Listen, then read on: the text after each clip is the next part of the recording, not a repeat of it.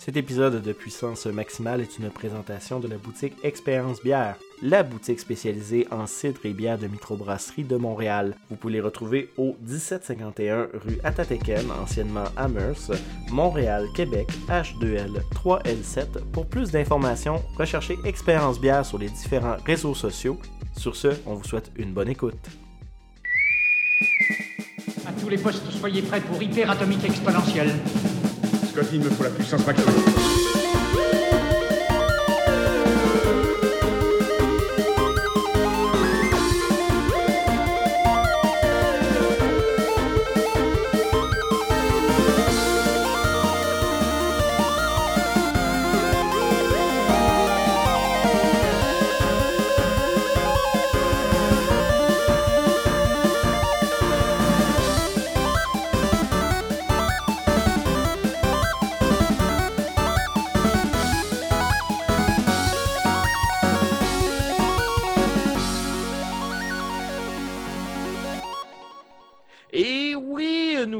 De puissance maximale pour cette semaine du 21 septembre. Après un plus ou moins deux semaines de Yatsu, parce que, mesdames et messieurs, comme j'ai déjà expliqué des fois, on a, des trava- on a tous un travail dans l'équipe et ça arrive des fois que notre travail décide qu'on n'a plus de vie.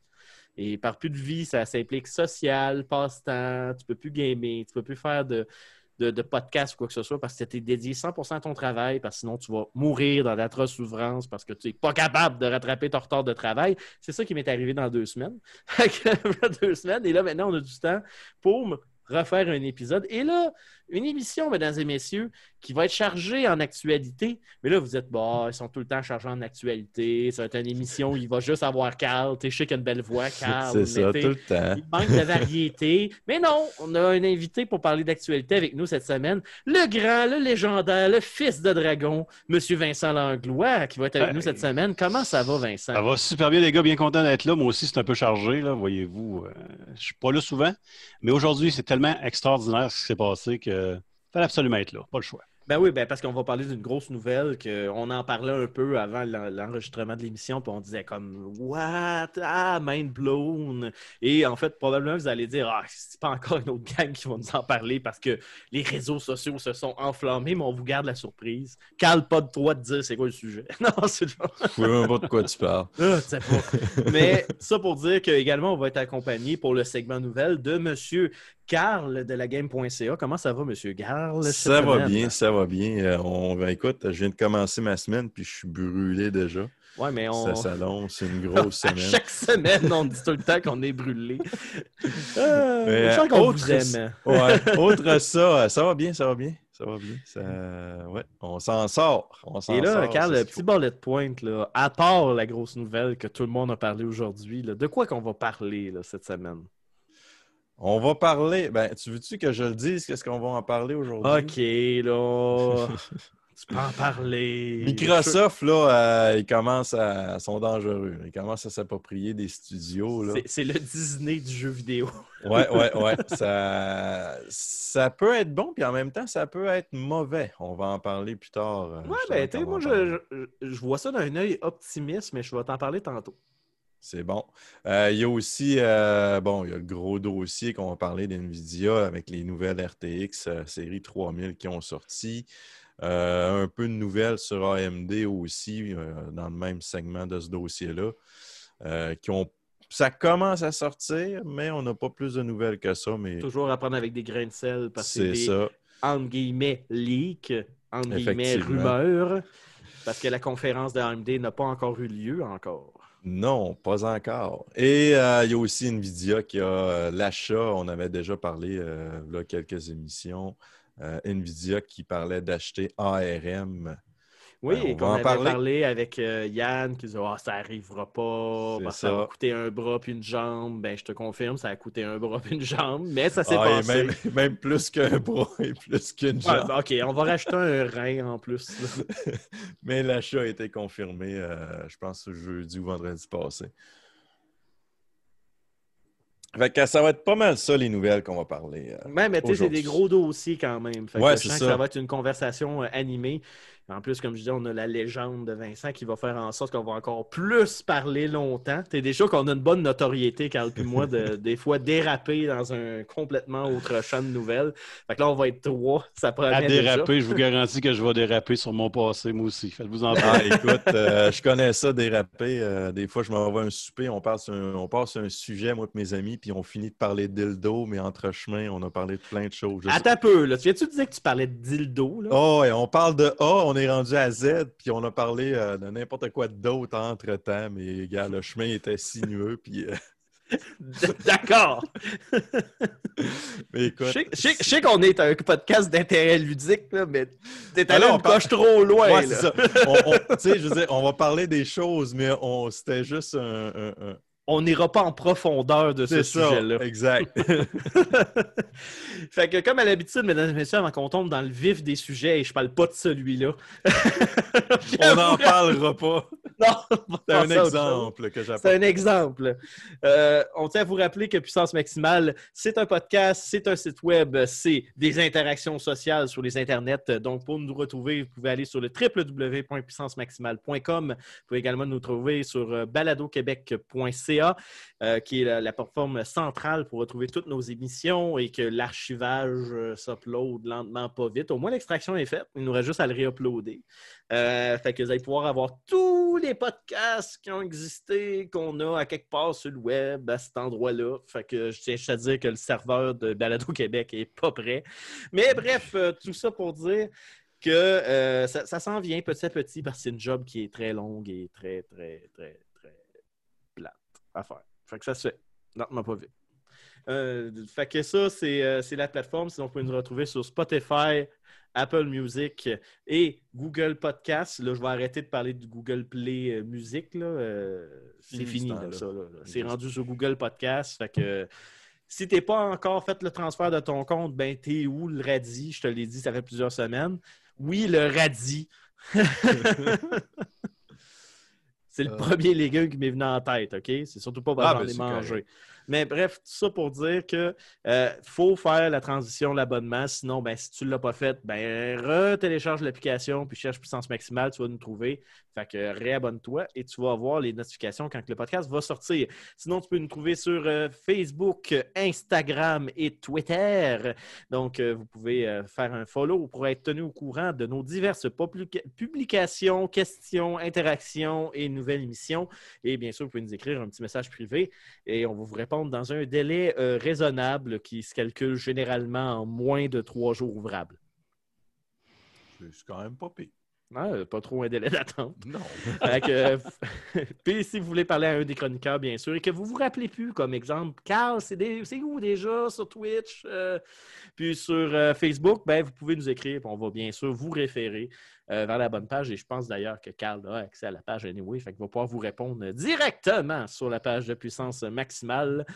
Comme un grand garçon, juste à écrire que c'est à lui que vous voulez parler, question qu'il puisse euh, lire le message. Fait que, On va euh, pouvoir vous répondre. Exact. Fait que tout ça pour dire qu'on s'en va en courte transition, mesdames et messieurs, vers les nouvelles ludiques avec l'indicatif. Et là, je vais me gâter parce que t'es Vincent, il voulait jaser. Normalement, il y a un indicatif, un nouvel indicatif pour sa chronique. Fait que je vais jouer les deux back-à-back, même si c'est pas une chronique de Vincent, mais il est là. Fait que, on, on va le jouer parce que je suis très fier de mon indicatif de Fils de Dragon de, Vincent. Fait que je vais le jouer. Mais c'est pas la chronique de Vincent, c'est les nouvelles. Ça pour dire qu'on revient après cet indicatif en nouvelles avec Carl et Vincent. Donc, restez avec nous. Selon les contes et légendes, le monde a déjà été plongé dans les ténèbres du divertissement et de l'information ludique. Il est raconté qu'un groupe de vaillants guerriers décida de fonder la communauté de la puissance maximale. Un de ces êtres légendaires est encore parmi eux. Sa sagesse et sa bravoure n'a d'égal. Son nom est Vincent Langlois, fils de dragon. Et il est maintenant l'heure qu'il nous partage son savoir absolu.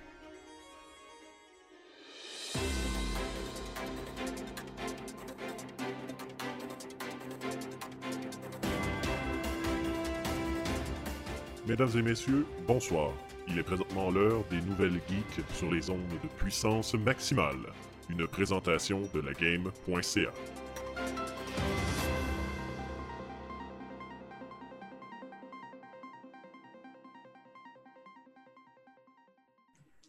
Et oui, de retour après cette courte transition, avouez qu'il est malade, mon thème pour Vincent. Là, on va gêner Vincent. Là. Vincent, il est non, mais- rendu une légende. Arrêtez-moi ça, là, sincèrement. Là, c'est, du passé. Là. Je, je suis là dans le- je, je suis là avec vous dans le présent, mais euh, Mais mon non, mais fait.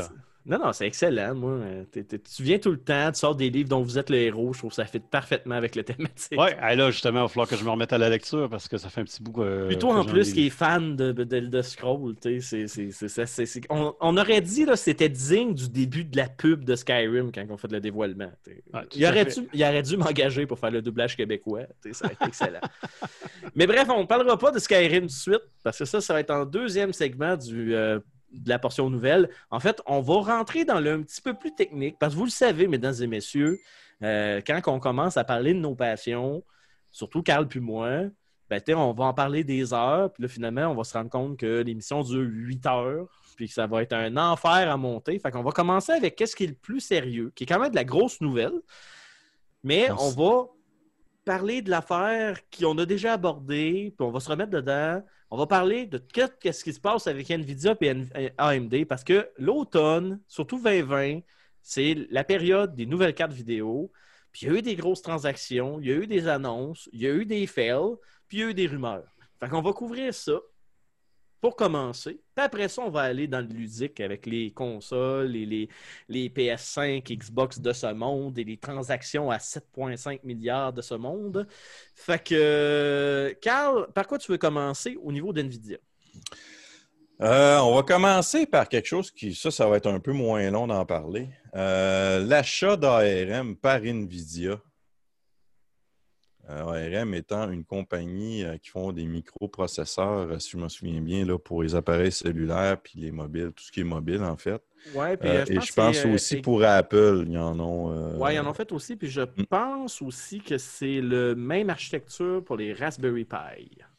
Ça se peut. Justement, on avait eu une émission là, avec Yann qui disait les, les- les différences entre ARM et Intel le X86. là. L'architecture est complètement différente, puis euh, il y a le taux de calcul aussi qui est, euh, qui est Je te euh, confirme. différent. Raspberry Pi est sur un processeur ARM V8. Oh, d'accord. Euh, bref, NVIDIA ont confirmé, ça, ça a été confirmé jeudi vendredi passé. La date, c'est quoi? Là, neuf jours? Non, à peu près une semaine, celle-là, la, la nouvelle a été confirmée.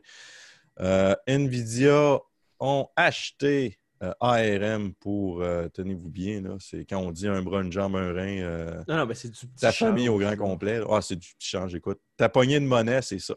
40 milliards de dollars que ça a coûté. C'est le prix d'une pinte de lait au dépanneur. Ouais, c'est ça. c'est, tu pourrais acheter la compagnie qui fait le lait, puis je pense que ça reviendrait moins cher. Mais ouais, 40 milliards. Nvidia ont acheté ça. Donc, Nvidia vont faire aussi. Ben, Nvidia font pas juste des cartes graphiques, ils font aussi d'autres trucs. Euh, ils font des cartes. euh, je pense qu'ils font des affaires aussi reliées avec des serveurs et tout ça. Fait que là, ils embarquent dans le jeu, dans des, des Ben, en fait, processeurs. Ça fait du sens pour une chose. ARM, il y a eu une grosse loupe là-dessus parce qu'ils se sont rendus compte que c'était des processeurs hyper performants également pour faire de l'intelligence artificielle. Puis, Mm. ironiquement, avec la RTX qui s'en vient, ben, qu'est-ce qu'on voit? NVIDIA ont mis beaucoup de l'avant l'intelligence artificielle, autant pour du noise cancelling avec le RTX, autant euh, quand on jouait avec les taux de rafraîchissement des cartes vidéo, euh, le DSLS euh, machin 2.0, là, qui fait en sorte que il y a un high dans la carte vidéo qui fait le rendering de qu'est-ce qui est dans ton field of view versus en arrière pour justement économiser des ressources, puis mettre de l'énergie où est-ce que c'est important. Ben, étrangement, ils sont là, puis ils font comme, Ben, on va s'acheter une, architecture de processeur qui fait en sorte que c'est comme hyper performant pour faire ça. Fait je suis comme, ça fait un certain sens logique. Mais par contre, ouch, ça fait mal pour bien des compagnies, ça, cet achat-là, par exemple. Oui, mais j'ai hâte de voir qu'est-ce que Nvidia va faire avec ça. Est-ce qu'on va avoir une nouvelle vague euh, de processeurs d'ordinateurs au lieu d'être juste Ouais, sur ben- le mobile. J'ai hâte de voir. Qu'est-ce que, qu'est-ce que je sais? Parce que j'ai un dossier en avant de moi parce que c'est un petit peu peaufiné là, depuis le temps euh, que la nouvelle a été sortie. Nvidia ont déjà confirmé qu'ils ne changeaient pas changer le business model. Parce que ARM, avant, c'était une structure que le monde payait un royalty pour pouvoir l'utiliser. Mhm. Euh, Samsung, Apple et Qualcomm sont trois des plus grosses compagnies qui payaient des redevances à ARM pour utiliser l'architecture de processeurs pour leurs produits. Euh, là, Nvidia l'ont acheté, fait que là, les redevances vont aller à Nvidia, donc encore plus de cash pour eux autres, c'est comme s'il n'y en avait pas assez. Non. Et euh, ils ont déjà confirmé qu'à date, ils ne changeraient pas le business model, mais il n'y a pas eu d'information si euh, la redevance allait monter ou descendre ou rester la même. Fait que pour l'instant, ça n'a pas changé. Pas un iota. C'est resté comme c'était. Puis le deuxième point que tu parlais, euh, c'est qu'il commence à avoir des rumeurs comme de quoi qu'NVIDIA se lancerait dans le processeur pour aller jouer dans la cour de Intel et AMD. Ouais, je vois justement au, au niveau GPU, là, euh, carte graphique, pour le design de ça. Euh, il parle d'AMD et Intel qui serait probablement embarquerait aussi avec ce type d'architecture-là. Hmm. Ça va être à voir. Oui, oui, oui. Ça, ça va être à suivre, ça, parce que c'est une technologie qui, euh, qui semble être très prometteuse versus ce qu'on connaît actuellement. Donc, à suivre. T'avais-tu autre chose à rajouter là-dessus, Carl? Euh, non, non. Là-dessus, on a fait quand même le tour. L'acquisition a été confirmée. ARM euh, est maintenant une propriété de Nvidia pour 40 milliards. Du petit change. Du petit champ. Je, je- je dois avoir ça dans ma, ma boîte de scène noire. là. Tout en scène noire, 40 milliards. Ouais, moi, je pense que mon chat, ça. Mimine, t'as-tu 40 milliards? Ben, il vient de chialer. Fait que je présume que oui. Il dit non. Ouais, ouais, mais t'en auras pas. non, non, mais très clairement. là. Moi, je paye toutes les factures. Je suis un esclave de mon chat, moi. C'est Comme n'importe quel humain qui a un chat. On est tout le temps des esclaves des chats. Tout le temps. Euh, prochaine nouvelle, euh, on va parler, on, on va faire tout de suite AMD, puis on va revenir avec Nvidia, avec la série RTX et, et compagnie, vu qu'AMD, euh, il n'y a pas encore grand-chose énormément qui a sorti. Ça s'en vient en octobre. Oui, oui. Apparemment, les sorties des cartes vidéo seraient en octobre pour AMD, là, seraient en octobre aux alentours des 28. Euh, faut que je retrouve ma page, mais il me semble que j'avais vu ça. 18 ou 28 octobre, mais il me semble que c'est 28. C'est le 18 octobre, c'est euh, une RTX, euh, la RTX 3070 qui sort. Fait que je pense pas que ça sort en même temps. Mais bref, euh, j'ai vraiment hâte de voir les annonces officielles d'AMD. Oui, ouais, ouais, c'est- je confirme, c'est le 28 octobre 2020. Euh, en fait, Paratec série- serait déjà prêt. Hein? Ils ont déjà Ouais. le stock. C'est juste parce qu'ils peaufinent le pilote. Exact. On sait que, bon, c'est la faiblesse d'AMD, leur pilote, euh, leur driver, dans le fond. C'est pas mal leur faiblesse. Beaucoup moins pire depuis les dernières années, mais c'est encore euh, leur béquille présentement. Ben, j'ai hâte de voir plus d'informations sur la série 6000, la RX 6000. Ouais, ben, euh, aujourd'hui, il y a eu un peu un leak qui est sorti au niveau là, de la Navy 21 et Navy 22, Mhm. euh, qui seraient deux cartes là, de la série 6000. Puis ils disent que la Navy 21 euh, serait de performance égale ou supérieure à une 3080 RTX et que la Navy 22 serait l'équivalent ou même supérieur à la 3090 RTX. Puis que selon les rumeurs, euh, Nvidia serait déjà en train de travailler sur les variantes Super et TI euh, des RTX qui ont sorti pour répondre à AMD qui sortirait ces, euh, cette série-là là, qui serait très, très performante. Puis il y a déjà des rumeurs qui diraient qu'une RX 6000 serait 100 ou même 200 moins cher que la RTX équivalente. Ouais, c'est AMD il- pour le ratio performance dollar. là, Ça Ben, a c'est pas ça, mal toujours été AMD. on en avait parlé avec Yann. C'est sûr que si vous êtes un, un Power Gamer PC Master Race, là, donc t'es Vincent prend des notes, t'es toi qui es un Master Race du PC. euh, en fait, ça, ça- il l'est pas. C'est blague pas du tout, vraiment pas. Mais, si vous êtes un PC Master Race puis vous voulez avoir vraiment le meilleur PC du marché, puis vous êtes moi de l'argent, c'est pas un problème. Je dis euh, j'en ai, il m'en sort des poches, puis tout ça, ben c'est Intel all the way. Là, le Intel, au niveau du corps, un, un corps, c'est les plus forts actuellement. Mais si vous avez un, bu- un budget plus limité, puis vous voulez vraiment vous monter une machine de gaming qui va, excusez-moi l'expression, torcher des culs pareils, puis en même temps, vous vous dites, ah, ben, je fais du gaming, mais je fais aussi du montage vidéo, euh, je je fais plusieurs choses, sais, je fais pas uniquement gamer sur ma machine. Ben, le, le well, le well-round CPU pour le prix, ben, c'est AMD, comme il disait, euh, quand on parlait. Mm. Puis, écoute, euh, c'est c'est pas faux. Là, même si tu prends un cœur de ton CPU, puis il ne performe pas autant qu'un Intel, ben, Calvaire, il t'a coûté 300$ moins cher que l'équivalent chez Intel. hein.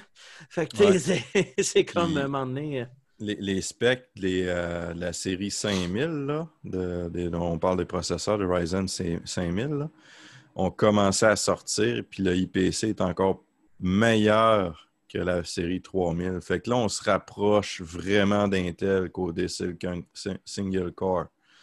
Ça va être, euh, je dirais, dans la prochaine année, max deux ans, là, ça va Là, être avec très, très, plus. très intéressant de voir comment ça va aller.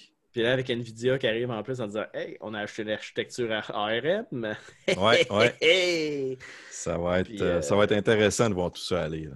Euh, ouais, ben disons que ça, ça va être. euh, Là, tu sais, c'est- drôle parce qu'il y a un pattern. Je sais pas, Vincent, t'es plus que t'es plus vieux de la vieille comme nous autres aussi. Là. Je sais pas si t'as déjà remarqué ça. Non, mais sans offense. C'est correct. Non, je, je riais, là, je souriais. mais, mais je sais pas si tu as remarqué, là, mais à chaque moment où tu as des perturbations dans les consoles, des gros changements dans les consoles qui font en sorte que ça ne fait pas l'unanimité, le PC, c'est tranquille, ils font leur petit bout de chemin, puis ça va bien, puis c'est juste une question de performance et tout ça. Puis là, quand que la marde, elle pogne sur le PC, t'es comme là, on a eu l'Epic Store, là, on a AMD qui arrive, là, tu as RTX, tu as AMD qui, qui commence à revenir dans le game, puis là, tu as comme les stores virt- virtuels qui chamaillent. Ben là, après ça, c'est là que tu regardes le marché de la console, puis là, tu fais comme Ah, ben, crime, vous autres, ça bouge pas. C'est tranquille. Puis, euh, je regarde autant PS5 puis euh, Microsoft, euh, ce coup-ci, j'étais là, me disais, calvaire, la guerre va être pognée avec la PS5 puis tout. Puis finalement, ben, c'est comme, bah, le monde a choisi leur clan, puis ça. Il n'y a pas eu de gros wow, tu dans la PS5 et la Xbox, à part qu'on a fait comme, OK, ben, ça ressemble à un PC, c'est ultra puissant, mais à part ça, il n'y a pas eu comme le, le novelty, genre de, Non, comme c'est exemple. Euh, Il n'y a pas eu d'éléments perturbateurs à part Microsoft, qu'on parlera tantôt. Ouais. Mais, mais tu sais, c'est d'un autre niveau, ça.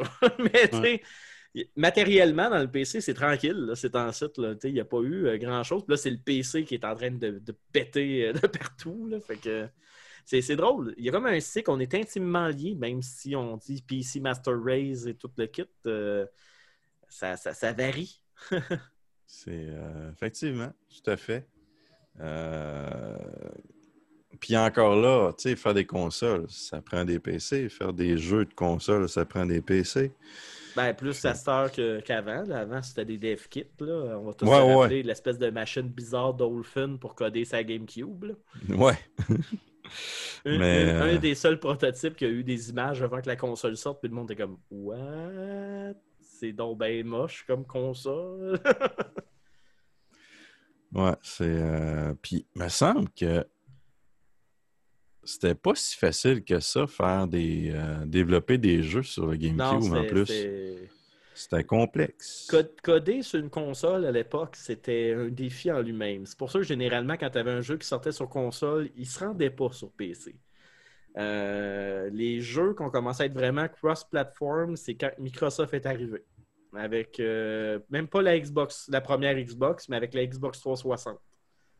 À partir du Xbox 360, là, ça, ça- ça a fait en sorte que le, le gap entre les consoles et le PC s'est rétréci. Mhm. Microsoft avait essayé de faire tomber le mur en disant maintenant tu peux gamer avec du monde euh, sur console, puis ça a floppé parce que le monde n'était pas prêt. Vraiment. Vraiment pas. le monde n'était vraiment pas prêt. Euh, mais là, à cette heure, euh, les manettes sont tellement perfectionnées. euh, les- il n'y a plus vraiment de gap. À cette heure, tu as du monde qui sont aussi performants avec une manette qu'un clavier et une souris. là. Euh, écoute, tu prends une manette d'Xbox comme la Elite, qui a des pédales et plein d'affaires dessus pour justement changer la sensibilité des joysticks on the go. Là. Tu as du monde qui joue avec des manettes qui sont. Ben, là, je te parle pas de compétition MLG là, puis de, de, de e-sport. là. Je te parle le commun des mortels. là. Il y a du monde qui, qui sont aussi efficaces avec une manette qu'un clavier et une souris à ça. C'est. Moi, j'ai déjà joué à du jeu multiplatforming euh, de shooter, puis regarde, j'ai un clavier et une souris, puis tu sais, j'étais un gamer, j'ai du RGB sur ma souris. là. Je serais supposé être excellent, j'ai du RGB sur ma souris. Ah ouais, tout le Bon, monde ben. sait. Tout le monde sait. Ça augmente la performance. Oui, Puis mon clavier aussi, j'ai du RGB, ça augmente la performance. Puis il y a quelqu'un qui avait une manette, puis il m'a battu. Euh, puis là, tu vas me dire que j'ai juste pas de talent, mais je vais juste te répondre qu'il y a de bonnes manettes. Il y avait une manette avec du RGB. Et le pire, c'est que Razer en font, hein? des manettes avec du RGB pour des Ah, consoles. mais il y avait Fait- déjà, c'est euh, c'est quoi la marque? Afterglow? Ouais, Il y a aussi. déjà des. euh, ouais, ça, ça fait, ça fait longtemps que ça existe. Mais bref, tout ça pour dire que AMD emmène une belle euh, période de, de, de, de- de turbulence dans l'univers du PC. Puis je suis content. Ça fait du bien de revoir de la compétition. Puis ça va faire en sorte que les prix vont être maintenant abordables. Et, ils sont euh, en train de brasser la soupe qui était stagnante depuis plusieurs années. Et même Nvidia a un peu peur. Puis la 3080, à part qu'elle n'est pas achetable, mais pas à cause du prix, parce que Nvidia ont mal géré leurs affaires, ben, Ouais. tu peux acheter une 3080 à un prix euh, très décent pour la performance de la carte. t'sais. Ben, mal géré, ils n'ont pas prévu ça. Ben, D'ailleurs, on était-tu rendu à cette nouvelle-là? Non, pas encore. Ah. On en On parle. en parle-tu? Bon, on peut en On peut en parler. parler là. De toute façon, AMD, on a fait le tour. Euh, Série RX octobre. 6000 qui s'en vient début octobre. Ben, sort pas début octobre, mais les nouvelles vont sortir début La- octobre. le Et ça va dévoilement. être disponible. Oui, c'est ça, le dévoilement. Ensuite, euh, les cartes vont être disponibles euh, à partir de fin octobre, aux alentours du 28. Euh, maintenant, il va rester à voir est-ce que AMD vont se faire avoir comme Nvidia. On ne sait pas. Ils ont peut-être, eux autres, ils ont peut-être euh, dit Oh, on va prendre. On va, prendre euh, le, le bœuf par euh, les cornes, puis on va faire comme on va prévoir le coup. C'est à voir, on ne le sait pas. On va rendu là. S'ils vont en avoir assez ou pas. Ou s'ils vont en avoir des petits smats qui vont avoir des bottes puis qui vont en acheter à pelleter. Hey, les petits maudits. les, ouais, les Dis-moi. Carl, ça s'est vendu en combien de temps, euh, les RTX d'NVIDIA? euh? Je pense que ça a pris deux heures, c'était tout vendu. Non, Mais, moins que ça, moins, Moins que, que ça. euh, me Le semble site américain de NVIDIA a été sold out en 12 secondes. Tabarnak. Le monde était prêt, hein? À 12 secondes. Non, mais 12 secondes et à peu près 80% du stock été acheté par des bots. Ça, ça c'est un manque de jugement de la part sais, il y a des fois, on voit, mettons sur Amazon, on voit, bon, gros spécial, limite de 1 par client, par achat, par sold, par, par adresse, dans le fond. Euh, ça, je trouve ça bien. Est-ce que NVIDIA l'ont perdu en faisant comme un par achat, puis les bots ont été programmés en conséquence de peu importe, tu en as 3000, mettons, dans- que, que tu achètes à la même place dans l'adresse, mais c'est 3000 factures différentes. je ne Écoute, sais pas. actuellement, là, dans le cas là, que tu as manqué ta précommande, là, ben, je t'annonce que tu peux aller sur bestbuy.ca, euh, acheter une Asus ROG Strix GeForce RTX 3080 10, 3090 pour 10 000 Et je t'annonce que c'est pas vendu par Best Buy, c'est vendu par un revendeur. Il y en a qui fument du crack à côté. Puis, euh, advenant le cas que tu dis, ouais, mais tu sais, moi, c'est la 3080 que je veux, mais tu peux trouver une Zotac 3080 Trinity pour 1000 dollars. Ben, 30-80 pour 1000 pièces comme on Ah, mais c'est une Zotac. Ouais, zo- ouais. c'est pas, Ouais, Zotac, c'est- pas, pas une MSI ou Asus. c'est ouais. pas une Asus, puis c'est pas une Thunder Edition. On s'entend, là? C'est. Zotac. Les Zotac, là, c'est pas. euh, J'avoue que pour 1000 pièces c'est cher un petit peu. Pour une Zotac, là. c'est ça. Puis en plus, c'est le modèle avec juste 10 gigs. Ouais. Hum, hum, hum. Rappelez-vous qu'à la sortie, la 3080 était à 699. C'est ça. Hmm. Fait que. euh, ouais, ouais, ouais, ouais. On se Fait que, croirait euh, à un nouveau jeu Nintendo qui ont sorti quantité On se croirait au lancement de la Wii. Ouais, c'est ça. on, en retourne, on en retourne dans le passé. C'est comme. Je, je trouve ça Euh. plate. Je trouve ça plate. Bon, je peux Moi- comprendre moi, je avec comprends COVID. pas. Ben, tu sais, ils, ont eu des, des problèmes de fabrication de composantes puis euh, de réception. Mais tu non, mais c'est ça. On est en période où les composantes sont difficiles. La production, elle va Mm. pas vite. On sait que le stock est difficile. On sait qu'il y a un engouement. C'est pas la première fois qu'ils font non, des précommandes.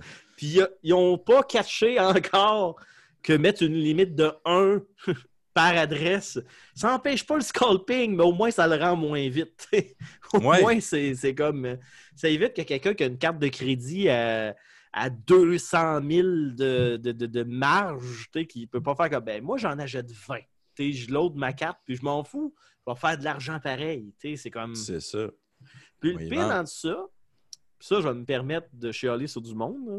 Je ne veux pas être méchant, mais si vous êtes un de nos auditeurs puis qui va acheter une carte graphique plus haut que son prix de vente réel à un scalper, ben, vous êtes stupide.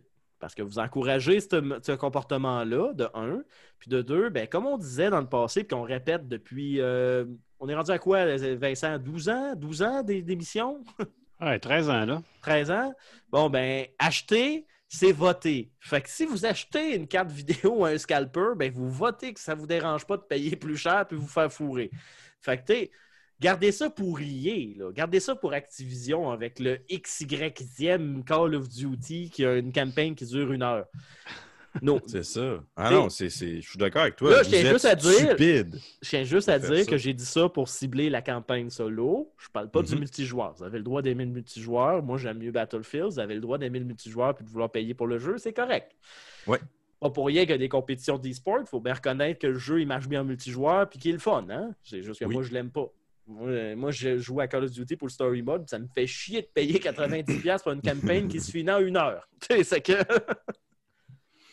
On en a parlé d'ailleurs de ça. Activision, vendez donc la campagne solo pour moins cher, s'il vous plaît. Je vais le payer, le jeu, 30$, 40$ pour faire le story. Ça me dérange pas. Ah, ça, ça, ça dérange pas. Mais je m'en turbo torche de ton multijoueur. Je veux pas payer 90$ pour un multijoueur que je jouerais pas.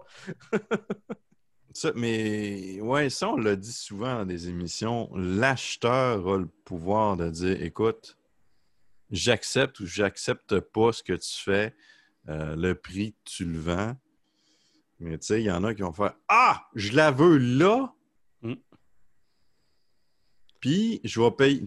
Je veux dire, gars, euh, je vais prendre un exemple là, du cave qui a acheté, je pense, pour 20 000 piastres de stock de Purel.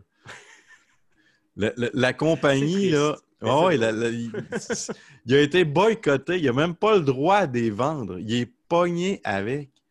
Mais Pourquoi qu'il réussit? il fera- En tout cas, il est prêt pour la deuxième vague. Oui, Il il est prêt pour la de deuxième vague. Mais tu sais, pourquoi qu'ils ne prennent pas exemple là-dessus, justement, contre les scalpers? C'est comme euh, je vais avoir un show puis il n'y a plus de billets parce qu'il y a un scalper qui en a acheté 3 millions. Je vais payer, je ne payerai pas trois fois le prix d'un billet, moi, là. là. Ah non, ben c'est, c'est- je, je comprends. Il y a une clientèle pour ça. Hein, ouais. Sais, un, un show, je peux comprendre. Je n'encourage pas, mais je peux comprendre. la, dans le style, la revente de billets, quelqu'un qui achète un billet pour aller voir un show, quelqu'un se cancelle ou quoi que ce soit, je crois pas que ça devrait impacter la revente de billets pour des raisons légitimes. Ouais. Le scalping, c'est de la merde, là, ça, je suis d'accord avec toi. Mais la technologie, là, ça devrait pas exister du scalping. Parce que de toute façon, qui est assez patient va finir par trouver une console à un prix juste. Comme exemple, quand la Wii, j'en voulais une, j'ai attendu. Je travaillais chez Zellers. Je leur recevais le 42 millions d'appels par jour pour savoir est-ce que vous avez des Wii? Puis il y avait une politique dans le magasin qui faisait en sorte que je n'avais pas le droit d'acheter de Wii. Mais j'ai attendu. À un moment donné, ben, il y a eu des Wii qui ont rentré. J'ai acheté ma Wii, puis je l'ai payé au prix de vente qui était suggéré. C'est comme la Switch. Il y a eu comme un gros engouement pour la Switch pendant le temps du COVID. Normal, t'es confinement. Le monde il voulait avoir de quoi de le Ah fun oui. pour la famille, puis tout. Puis on en a déjà parlé. C'est une console qui est le fun, léger, up and go. Tu tu t'en as joué, tu joues une petite session d'une heure, puis si tu as des enfants, c'est des jeux kid-friendly. Fait que tu peux jouer un jeu pendant que ton kid est avec toi, puis tu le traumatiseras pas parce que tu as éventré quelqu'un avec une tronçonneuse, exemple Doom Eternal. t'sais. Puis en même temps, ben, si tu joues à Breath of the Wild, puis là, tu es vraiment deep dans ta game, puis tu as besoin d'aller aux toilettes, ben, tu peux emmener ta Switch avec toi et ça te tente. Fait que t'sais, c'est un perk en plus. Ben écoute, il y a du monde qui ont, a acheté des consoles hors de prix pendant le scalping, mais crème, le monde qui a attendu, ben, il y a eu du ravitaillement de Nintendo, puis il y a du monde qui l'ont eu au prix régulier. Tu sais, qui est patient, euh, tu sais, finit Je par un exemple. Moi, j'ai fait ça durant la COVID. Puis j'ai voyé les prix là, sur Amazon. J'ai voyé les prix sur eBay. Ben, pas eBay, mais Amazon plus que d'autres choses. Là. Puis euh, c'était du 6,99 là, pour de la Wii. Là. Ah, c'était 7,99 durant la COVID. Puis moi, j'ai fait genre euh, pour, la, pour la Switch. Puis j'ai fait euh, ça n'a ça, ça a pas de sens. J'en voulais une, comme tout le monde, mais. Euh, finalement, euh, je me suis abonné à un site là, qui nous donnait euh, un petit- une petite sonnerie quand il y avait de l'approvisionnement sur Amazon. Puis euh, c'est à tomber que je faisais mes journées pas mal sur mon ordinateur. Puis à un moment donné, ça a sonné à 3,99. Je suis allé sur Amazon, il en restait. Je l'ai acheté. Bien sûr, je n'ai pas eu de Joy-Con de couleur, mais je m'en fous. J'ai la Ben, Switch à regarde, moi, j'ai- 3,99. moi, fait que j'ai Je n'ai pas payé overpriced. Moi, j'ai eu la Switch au lancement, puis tout le monde s'est garoché sur la Switch avec des Joy-Con de deux couleurs. Puis moi, personnellement, je la trouve laide, la Non, calvasse de belle. Switch avec un, avec un Joy-Con rouge et bleu. tu sais, je fais comme... Tu sais, moi, j'étais là, je me disais... Ben, tu sais, tant qu'en en faire une avec genre le rouge et le bleu, ça vous tentait pas d'en faire une avec deux rouges ou deux bleus? Ouais, c'est ça. Mais non, Fait pas, que, euh, pas- pas moi, j'ai juste fait, ben, je vais pogner la grise, là. Puis le monde, ah, t'es sûr? Tu l'édition avec les deux couleurs, foutu. tu sais, c'est comme le monde dit, ouais, mais tu sais, tu peux savoir c'est qui qui est à droite ou à gauche. Hey, hey, méchant peu, hein? C'est comme, hey, je suis pas capable de savoir laquelle est laquelle en regardant le joystick dans quel sens qu'elle est. Hein? T'es Alors, on, sait tout, euh, on sait tous que la grise, elle marche mieux que la couleur, de toute façon. là, tu sais. C'est numéro il, un. manquerait, il manquerait juste du RGB, là, tu sais. ben ouais.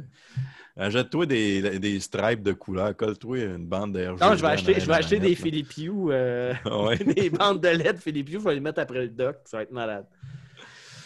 Oh my God. Mais bref, c'est- Nvidia ont mal géré leurs affaires. Ouais. Euh, c'est de valeur.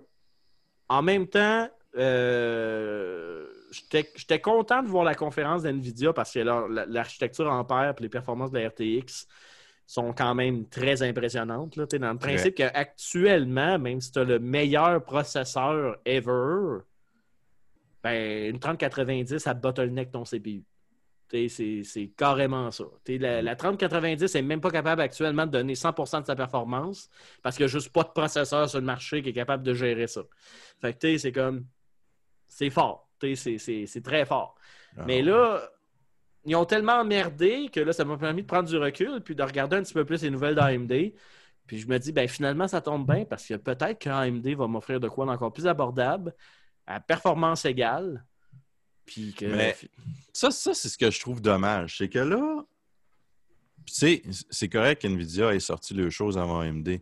La problématique que je veux apporter, c'est le monde qui font comme Ah, je veux celle-là. Tu sais même pas qu'est-ce qu'AMD va sortir. Tu bâches AMD. J'en ai vu qui bâchaient AMD avec ce que NVIDIA sortait. AMD n'a même pas fait d'annonce. Qu'est-ce que tu fais? Non, c'est ça. Fait que euh, ça va être à vraiment, sauvegar- vraiment euh, surveillé. Sérieusement, là, c'est. euh, Moi, je prends mon temps. Présentement, il y a 3070 qui m'intéresse beaucoup, mais je vais investir un peu plus puis aller me chercher une 3080. C'est ce que j'ai l'intention. Mais j'attends ce qu'AMD sort. Si je peux sauver un 100, 200, 300 pièces, puis AMD fait amplement un job pour l'équivalent, je vais aller à AMD. Puis euh, le GPU serait 5 nanomètres au lieu de 7 nanomètres. Ouais. Mais euh, non, Nvidia, par exemple, euh, côté technologie RTX, dans le fond, la série 2000 était la première génération des RTX. je trouve qu'ils ont très bien fait le devoir, puis ils ont vu qu'il y avait un gros potentiel avec la, cette, technologie-là, RTX. Fait que je suis vraiment étonné, très étonné euh, de ce que NVIDIA ont euh, offert avec la série 3000. Juste pour vous donner une idée, la, 3000, la, la, 3070, là, ça la cote la 2080 Ti pour 499 US. Rappelez-vous, la 2080 Ti, c'est 1200, 1200, 1300 à peu près à 500 pièces, tu as quelque chose d'équivalent. C'est ça. Puis, euh, tu sais, pour parler d'AMD, comme on disait, des rumeurs, là, euh, mm-hmm. j'ai un article que j'ai où, euh, il y a du monde qui ont, avec le supposé leak, là, qui ont fait des calculs. Puis, ils disent que le Big Navy aurait un 20% higher clock leading versus NVIDIA, la série RTX actuellement, donc un 20% plus fort que ce qui est actuellement là. Mhm. Ils disent qu'il serait 195 à 225% plus fort que la RX 5700 XT. Ouais. Puis euh, que si tu si compares à une 2080 Ti, ce serait genre 50% à peu près de performance. Parce que là, le, Nvidia disait TA c'est 150% plus fort que la série d'avant. Là, il y a eu des benchmarks. Là. On parle d'un petit peu plus d'un 25, 50, dans la moyenne des performances. le 150, c'est dans un All-in-Wonder euh, jeu optimisé, ça coche, puis euh, tout. Parce que quand tu lisais un peu les stats qu'ils donnaient dans la conférence de, euh, NVIDIA, c'était rouler sur, mettons que tu prenais Minecraft RTX, genre sur une 2080 versus genre la 3080. oui, OK, ça faisait un 150% mais le jeu a été codé pour rouler sur du RTX. C'est comme Quake RTX, c'est 200%. Ben oui, mais c'est Quake 2. ouais, c'est ça. C'est Quake 2. Ils ont, ils, ont, pris ça pour montrer les capacités de la carte, mais C'est ça, mais avec les benches qui ont été faites, et comme Linus en a fait, ça joue plus dans les 30-40% de gain. C'est ça. Qu'est-ce qui est quand même notable pour la, qualité. Puis si tu enlèves le RTX, ben là, c'est un autre game. Moi, je te parle RTX euh, mm-hmm. allumé avec tout le fall-in features. Mais bref, à surveiller. Euh, moi, j'ai quand même hâte de voir AMD qu'est-ce qu'ils vont dire parce qu'effectivement, ils sont 20% euh, plus forts que les RTX qui ont annoncés. Je vais faire comme OK, si tu vends ça 200 moins cher que l'autre, take my money. S'il ah, vous plaît, AMD, parce qu'on sait, comme toute grande compagnie de ce monde, vous écoutez puissance maximale, mettez donc un système de précommande qui contrôle les bots. Ça serait une sage décision. Ça vous donnerait des points versus euh, Nvidia. Ouais. cette génération-là. Que le monde soit légitimement capable d'acheter votre produit euh, sans passer par un scalper qui va le vendre au même prix qu'une RTX. c'est comme. ça. Mais euh, voilà, 3080 a été disponible à partir du 17 septembre. C'est parti en 12 secondes, comme tu disais tantôt comme des petits pains chauds. La 3090 euh, sort prochainement. Il me semble que c'était fin septembre qu'elle sortait. Ouais, ben, euh, c'est pas cette semaine, c'est l'autre. Ouais, c'est ça. c'est euh, très, très bientôt. Là. 3070 va être disponible à partir du 18 octobre, mais attendez-vous à des stocks bas. Donc, soyez à l'affût puis essayez d'être plus rapide que les scalpers, s'il vous plaît, si vous en voulez une. Faites-vous un Ou... bot. ouais. Ou faites comme nous puis attendez. Attendez ce que MD va annoncer. Sinon, est-ce que tu avais autre chose, Carl, sur cette nouvelle? Ben, on va aller du côté technique NVIDIA parce que c'est beau de dire tout ça. On n'a pas parlé des. Parce qu'il y a des choses que j'avais dit, qui ont été les chiffres, que c'est doublé, Puis j'avais parlé justement, mettons, pour une 3090 de Power Supply, ça prenait un 850 watts. Mais c'est plus vrai, ça. C'est plus vrai. C'est rendu, il faut juste que je retrouve le bon onglet. Là. Ah, puis aussi, une petite, une petite chose comme ça. La 3090, on va regarder les, les benchmarks encore, là. Mais présentement, ce que je vois, OK, la 3090, 1499. La 3080 est à 699. De même, Andrew Vincent, combien vous pensez la performance de la 3090 versus la 3080? C'est quoi la différence de performance? En pourcentage? En pourcentage. Aucune idée. Ben, ça a déconcerté. Là, Ben, carrément, là, t'es carrément. Moi, je suis carrément champ gauche. Là. Euh, moi, je dirais euh, 40. 40. T'es loin. Loin en bas ou Dans loin en haut? différents titres euh, AAA, écoute, il y avait une différence de 5% 5% 5% pour trois Ouais. fois le prix. Je vais peut-être aller avec une 3080 d'abord. Ça variait entre 5 et 20% dépendamment euh, des jeux. Mais est-ce que ça justifie la différence de prix? Personnellement, non. Mais vraiment pas. Si tu veux jouer en 4K, vraiment, la 3080 va faire la job plus qu'en masse. Si tu veux jouer en 8K, prends la 3090, c'est la seule carte qui va être capable de le faire. ouais, mais en 8K. t'sais, c'est comme. C'est inutile.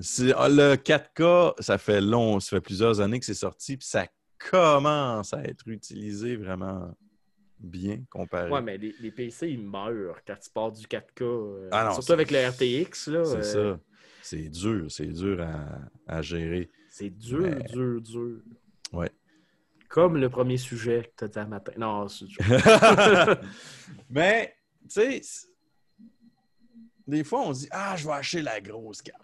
RTX 3090, 1500 pièces, je m'en fous, je veux l'argent, je le veux. Hey, tu vas juste chercher 5% Ça te tente pas de te sauver genre 1000 pièces Ah, mais tu pourrais, te chercher, tu là. pourrais te sauver 1200$ pièces en allant chez AMD. Oui. Qu'est-ce que tu peux faire avec 1200 Tu peux t'en acheter des jeux. euh, tu peux, oui, oui, tu peux t'en acheter. Tu peux t'en acheter beaucoup. Fait que, Tu peux t'acheter deux PlayStation 5. Ouais. Fait que je sais pas si ça vaut vraiment la peine la 3090 pour la différence. de Eh, moi, je vais attendre des benchmarks officiels. Ouais. Dans, dans le principe que pour l'instant, il y a toujours l'embargo euh, pour les médias technologiques. C'est encore de la, de la rumeur, de sais, spec comparé papier-papier, mais il n'y a pas eu ça. encore de, de, gros euh, benchmarks, stress tests et tout ça. Fait que peut-être qu'il y a une carte cachée en arrière. Il y a peut-être une fonctionnalité X euh, qui vont sortir de leurs fesses en faisant comme Hey, tu vois, cette, carte vidéo-là fait le café également. Fait que peut-être que c'est Ben ça. ouais. Ils ont peut-être euh, locké des- une partie de la mémoire. Ils disent 10 gigs, puis finalement, ça n'a pas sorti. Puis que AMD vont dévoiler le truc. Puis Ah, tiens, on vient de débloquer 2 gigs. Mettons. Mettons. Mettons. Je- je- c'est des suppositions. Ou peut-être que plus qu'elle euh, fait du 8K, l'architecture est vraiment basée pour du 8K. Fait quand tu arrives, tu dis hey, moi je roule du 1080p, ben, que la performance est juste comme out of this mind, mais sur papier, euh, ça se marque pas. Ça peut être ça aussi. C'est- ça. Euh, J'ai les petits côtés techniques ici, les, les- les différences entre 3090, 3080, 3070, mais là, je vais parler euh, avant tout des euh, power supply recommandés. Euh, pour la 3000, puis dépendamment aussi euh, du, du processeur que vous avez. Si vous avez un Intel i5 ou AMD Ryzen 5 et que vous voulez acheter une 3090, ou une 3080, ça vous prend un power supply minimal de 750 watts. La 3070, c'est 650 watts.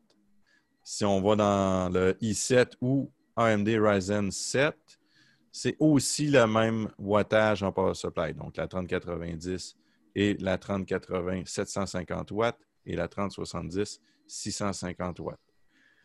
Si on parle Intel i9 et AMD Ryzen 9, ce que je vois régulièrement dans le, mettons, Nvidia le disent aussi, et euh, les compagnies tierces qui, sont fabricants de cartes comme MSI, Gigabyte et Asus, ils parlent de 750 watts.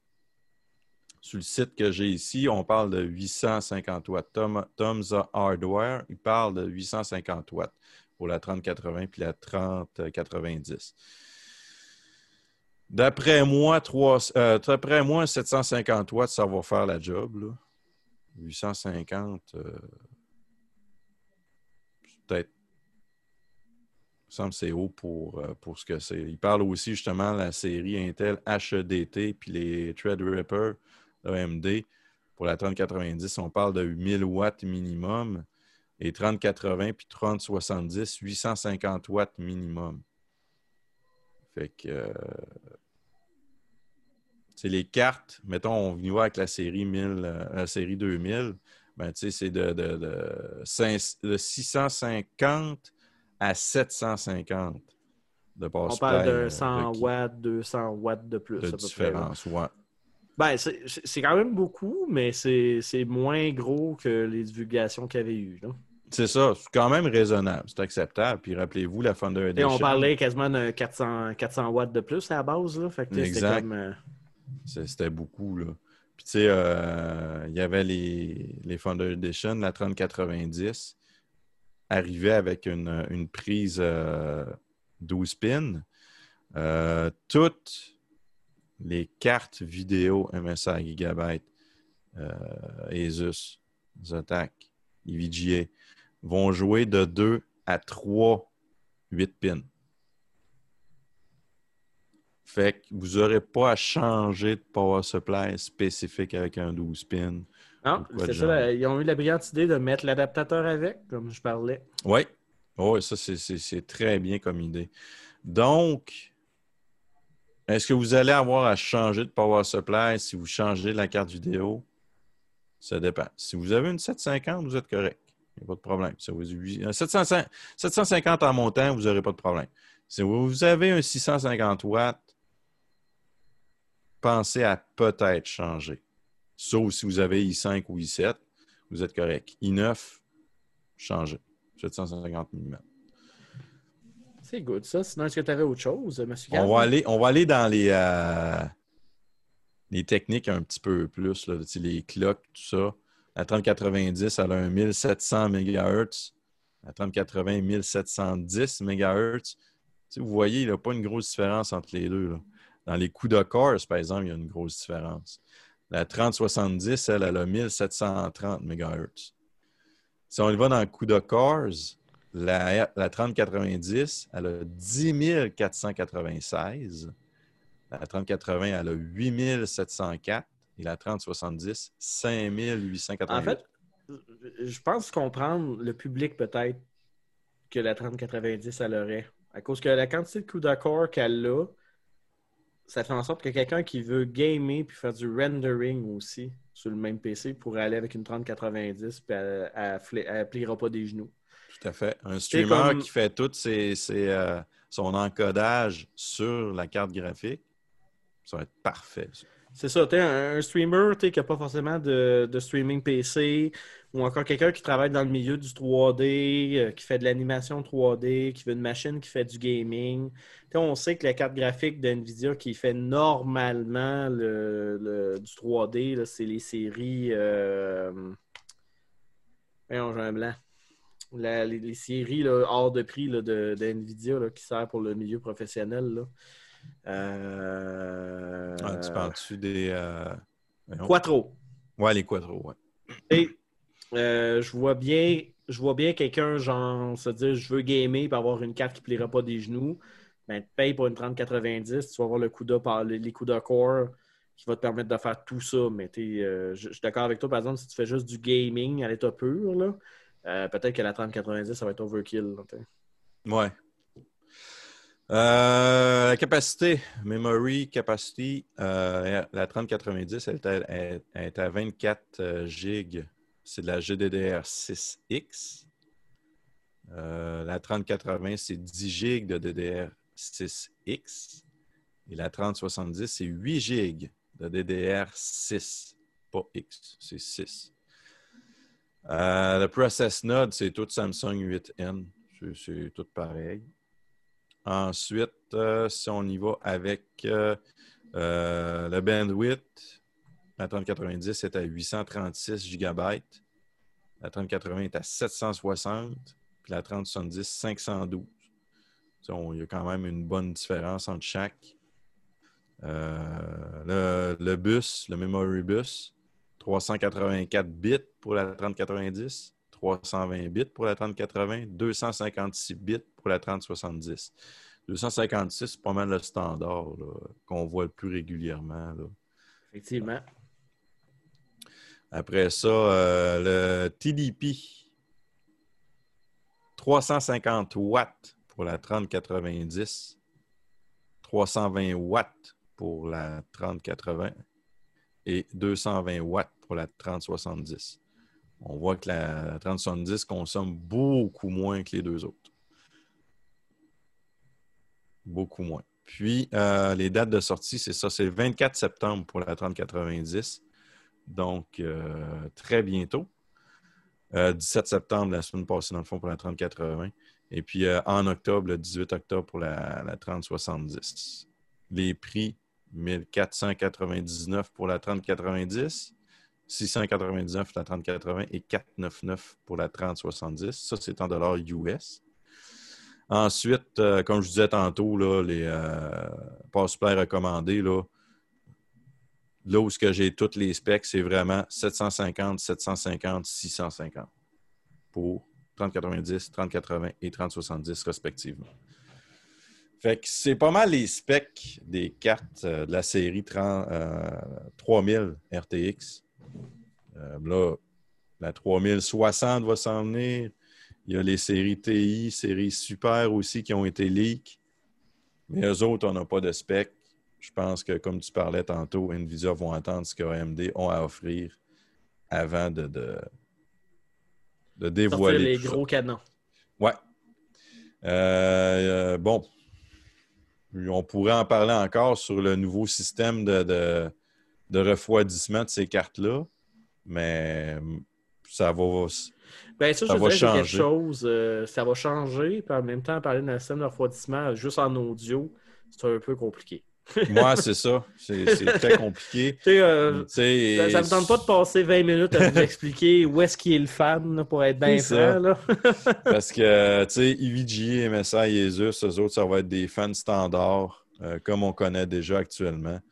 Puis, euh, il y a c'est les Thunder Edition. autour de ça, que tout le monde Ouais. pense que ça sera pas aussi performant que le fan de... Selon les tests qu'ils ont faits, c'est aussi performant, sinon plus. Hmm, Fait que, Ça va être à voir ça aussi. ouais, ça reste à voir aussi.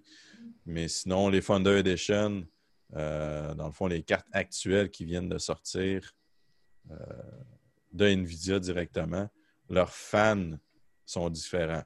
Mais dites-vous une chose, vous pouvez très bien acheter ces, euh, ces, euh, ces cartes vidéo-là, enlever les fans, puis vous mettre un water block dessus. Si vous êtes euh, un cooling euh, custom loop, vous y allez avec ça. Et si Ça vous ne l'êtes pas, ben, vous pouvez faire affaire avec... Pro Liquid PC! Euh, ouais, ouais. Non, c'est, euh, ils sont très compétents. J'ai fait affaire avec eux autres pour justement mes fans et euh, c'est avec eux aussi que je vais faire affaire pour mon custom loop quand je vais avoir fini. Dans le fond, quand je vais avoir changé ma carte vidéo, il me reste juste à upgrader. Euh, très compétent, très performant. Si vous voulez des, des informations, là, leur page Facebook Pro Liquid PC là, ou directement sur le site aussi. Puis euh, Vincent, Euh, pour ton info, là, pourquoi qu'on les a shameless plug, euh, j'étais à un événement, puis je, je faisais une promotion pour le comptoir qui ouvrait pour vendre de la bière, puis j'ai fait le gag que j'avais soif, puis quelqu'un qui allait m'emmener une bière euh, allait avoir une shameless plug, puis ils m'en ont pas emmené une, m'en ont emmené deux. Ouais, ouais, deux. OK. Ouais. Fait que euh, sont très très sympathiques. Puis quand on les voit dans les événements, euh, sont toujours très très agréables à nous parler. Puis ils ont des très très beaux builds. Fait qu'on c'est pour Ouais. ça qu'on n'a aucune misère à dire qu'ils font un excellent travail. C'est, euh, c'était de toute beauté. Euh, je ne suis pas un maniaque du euh, refroidissement liquide avec du custom loop, là, parce que moi, personnellement, j'aime ça monter mon PC, puis je trouvais ça trop compliqué. Mais euh, quand j'ai vu leur build, j'ai fait comme Hmm, Ça donne envie. ça donne envie, ça donne envie. C'est une compagnie de Montréal. Ils sont- Écoute, j'ai- des infos, je leur pose des questions, ils répondent assez rapidement, puis rien à dire. Rien à dire. Très bon service. À part ça, t'avais-tu autre chose à dire, M. Carl? On... Non, on a fait pas mal le tour de Nvidia. Fait qu'on peut aller en pause, M. Carl. On peut aller en pause, oui. On peut Là, aller en en pause et revenir. Et revenir, parce que là, on va tomber dans le vif du sujet. Là, puis là, Vincent va nous jaser ça. C'est un moyen temps. Là, il se maintient, là, il se craint là, depuis tantôt. Là. Il est Tout prêt. Ah oui, je suis vraiment Donc, prêt. euh, on s'en va en pause musicale, mesdames et messieurs, avec de la musique libre de droit. C'est bien important. Et c'est bien important aussi d'aller aimer la page de l'artiste qu'on vous met en description de l'émission, parce que c'est grâce à ça qu'il continue à laisser de la musique libre de droit pour que nous, petits podcasts que nous sommes, puissions mettre une petite pause musicale pour vous, pour vos oreilles, et vous faire découvrir des artistes indie, parce que c'est pas juste dans l'univers du jeu vidéo qu'il y a des développeurs indépendants. Il y en a dans tous les milieux. Et c'est important de leur donner également de l'amour et de l'attention. Donc, c'est pourquoi qu'on va chercher de la musique libre de droit pour donner cette attention? Donc, euh, sur ça, on s'en va en pause et on revient avec la deuxième partie des nouvelles ludiques. Et là, ça va être un dossier plus jeu vidéo. Donc, pour les gens qui étaient moins technologie, là, on va tomber dans le vif du sujet pour vous, mesdames et messieurs, après la pause.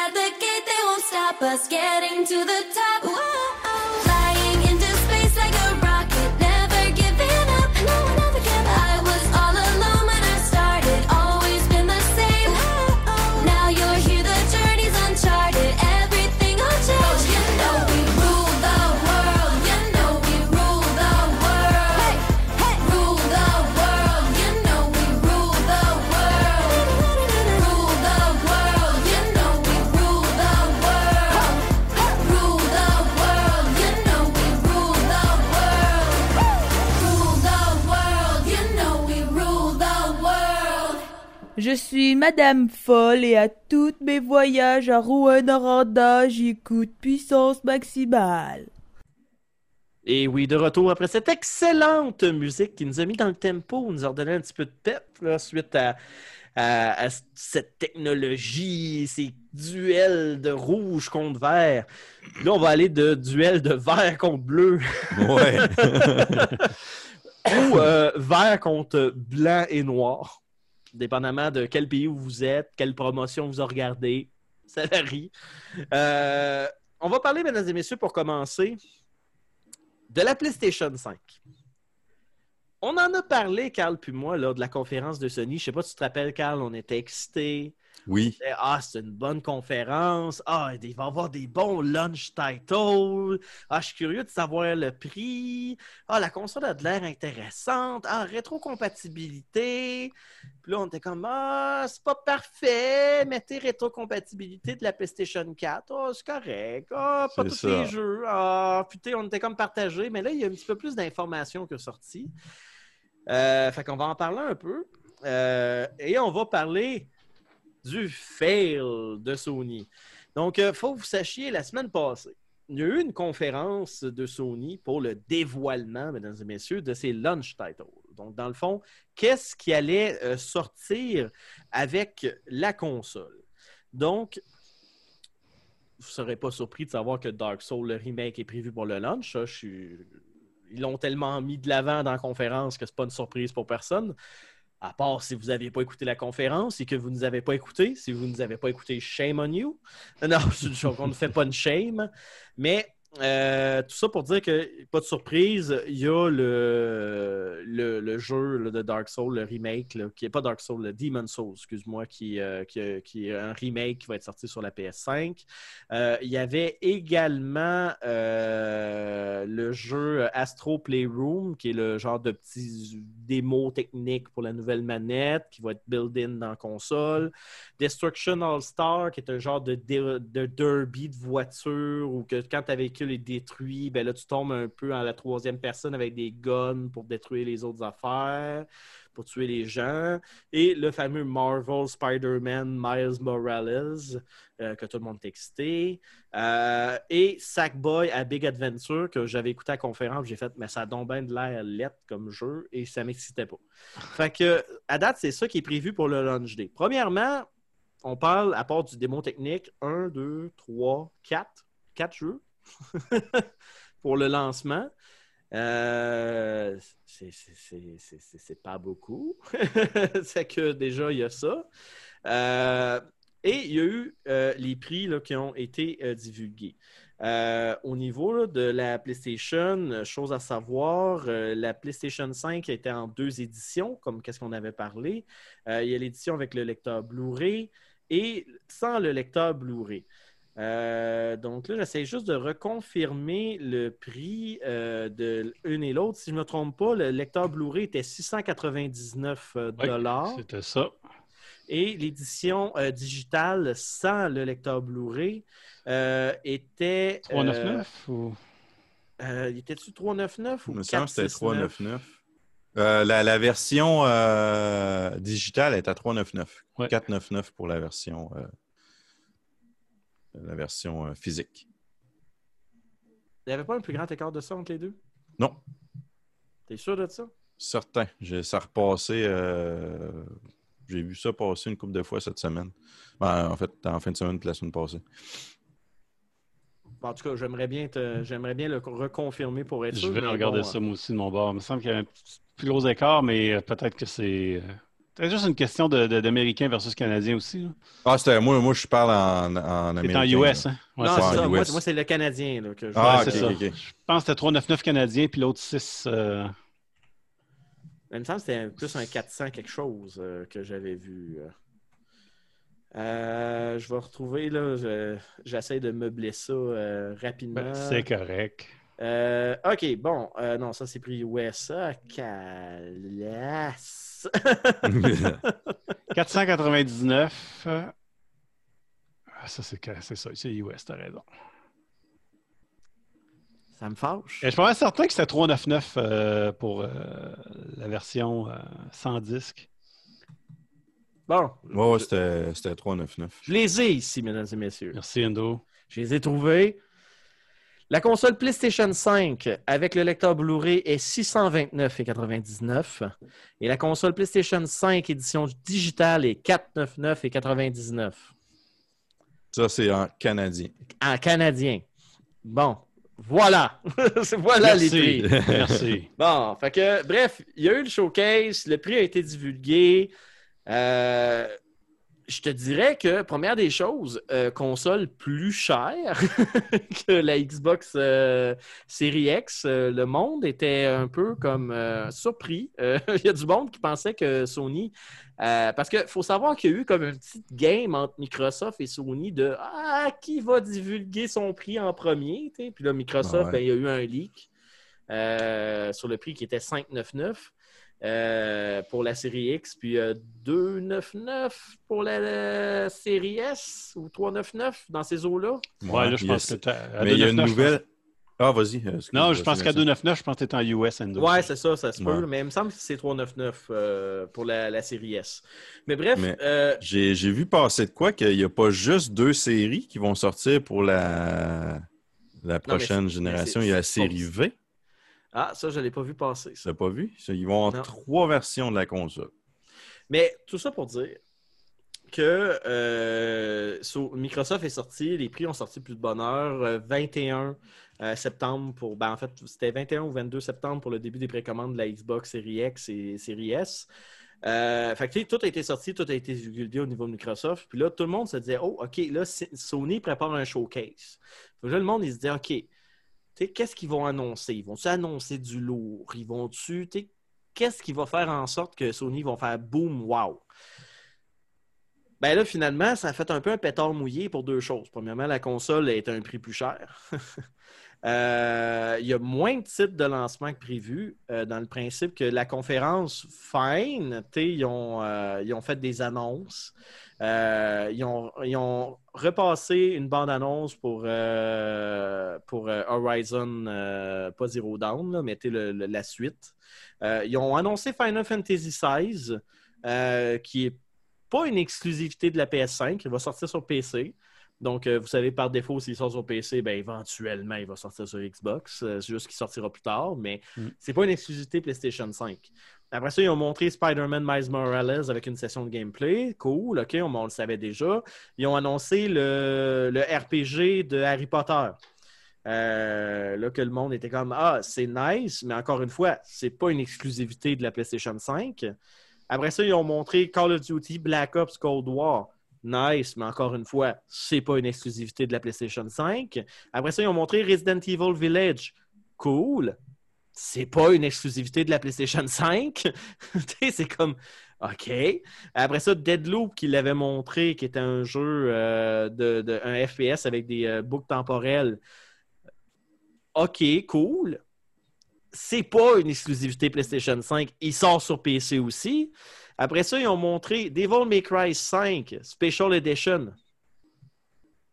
Est-ce que j'ai besoin de vous annoncer que c'est pas une exclusivité de ça non plus? Non, du tout. Après ça, ils ont annoncé Oddworld Soulstorm, qui on avait déjà vu dans l'ancienne conférence. On est comme Ah, ok, cool. Lui, c'est une exclusivité, mais on s'entend Oddworld, euh, c'est cool, mais c'est pas le- c'est pas une franchise qui vend des consoles. C'est un public qui est très, très, très, très précis. Après ça, ils ont mis une bande-annonce pour Five Nights at Freddy's Security Breach qui n'est pas une exclusivité. c'est comme, OK. Après ça, le remake de Demon's Souls, que là, ils ont annoncé que c'était pour un launch title. Fait que tout le monde est comme, cool, parfait, mais on le savait déjà. Fortnite. Je voulais deviner, c'est une exclusivité? C'est comme, c'est pas une exclusivité. Puis après ça, ils ont annoncé le PlayStation Plus Collection. Que ça, là, il me bug, mais ça, j'en parlais un petit peu tantôt. Fait que bref, la grosse annonce de ce showcase-là, God of War Ragnarok, qui est une exclusivité PlayStation 5. Logique, c'est God of War. Mais pas privé en 2021. Fait que là, je viens tout de vous dire ça. Là, présentement, les... il y a Demon's Souls, puis il y a euh, Spider-Man Miles Morales, qui est comme les jeux qu'on soupçonnait être des exclusivités pour le lancement de euh, la PlayStation 5. Mais là, surprise, mesdames et messieurs, Spider-Man Miles Morales sort sur PS4. Mhm. Ce n'est pas une exclusivité de la PlayStation 5. Le prochain Horizon sort sur PS4, n'est pas une exclusivité. Fait que dans le fond, tout le hype qu'on avait de la première conférence de PlayStation 5, premièrement, on nous annonce que presque rien des launch titles, puis finalement, presque rien n'est une exclusivité. Parce que tous les jeux qui m'avaient hypé, à l'exception de Spider-Man et Demon's Soul, ben, je vais les avoir sur PS4 ou sur PC. Je suis là, puis je suis comme, Ça me tente plus d'acheter une PS5, moi. Ah, je, je- je suis là, puis je suis comme, euh, OK, euh, c'est- comme soudainement, euh, je, vous venez de péter ma balloune, tu. Fait que ça, c'est ça. Euh, fait que ça, c'est la première des choses. Après ça, autre chose qu'on a appris suite à, cette- ce showcase-là, c'est le prix des accessoires. Et là, mesdames et messieurs, euh, vous saviez, on avait parlé que dans l'univers du jeu vidéo, il y avait une hausse de prix qui s'en venait. Pour les jeux, on parlait d'une hausse de prix de peut-être 5 à gauche, à droite, nanana. Euh, je vous annonce qu'il n'y a pas que les jeux qui augmentent. Advenant le cas que vous voulez acheter une deuxième manette euh, DualSense euh, de la PlayStation 5, ben, vous allez payer la coquette somme de 90 avant taxe pour une manette. Euh, Elle a augmenté de 10 piastres aussi. elle a augmenté de 10 piastres. Euh, après ça, la caméra HD, t'es pour faire du vidéo chat ou streamer sur Twitch. Une caméra qui, on s'entend, c'est pas une Logitech euh, à 1080p euh, qu'est-ce que tu mets sur ton PC. 80 dollars pour la caméra HD. Euh, des écouteurs sans fil. Parce que vous savez, vous ne pouvez pas mettre de casque d'écoute Bluetooth sur votre, sur votre PlayStation 5, bien évidemment. Ben, les écouteurs sans fil 3D, 130 dollars. J'espère qu'elles sonnent bien, vos écouteurs, surtout pour juste jouer au PlayStation. Euh, une manette multimédia, vous vous rappelez la fameuse manette là, comme on a depuis la PlayStation 2 pour euh, gérer les DVD, Blu-ray, tout ça, qui normalement coûte 20 dollars parce que c'est une télécommande pour écouter des films. coûte Qui devrait venir 40. avec en passant? qui coûte 40 dollars. elle est laide, mais vraiment, vraiment laide. Fait que je suis comme, OK. Puis, ils vont vendre une station de recharge pour les manettes à 40 dollars. Ça, Energizer vendait déjà des, des recharges à, à peu près à ce prix-là. Fait que ça, c'est pas une grosse surprise. Fait que ça, c'est pour les accessoires qui ont été confirmés. Et là, si on va regarder les jeux, donc advenant le cas que vous voulez acheter euh, le jeu de Demon's Soul, euh, qui est un remake, vous allez débourser la coquette somme de 89 dollars. Donc, euh, au lieu du fameux 79 et 99 que vous aviez avant. Donc, euh, c'est quand même assez, euh, assez pas agréable, je dirais, comme augmentation du prix. Et il n'y aura aucune différence de prix si vous décidez de l'acheter. voyons, si vous décidez de l'acheter Digital? digital ou pas. Fait que je trouve que ça coûte euh, très très cher. Ça, ça, ça, ça, ça fait plusieurs. Ça fait longtemps que je le dis. euh, Un jeu digital devrait toujours être moins cher qu'un jeu physique. Un jeu physique, tu as la pochette en plastique, tu as le CD, tu as tout ça, les, les imprimés.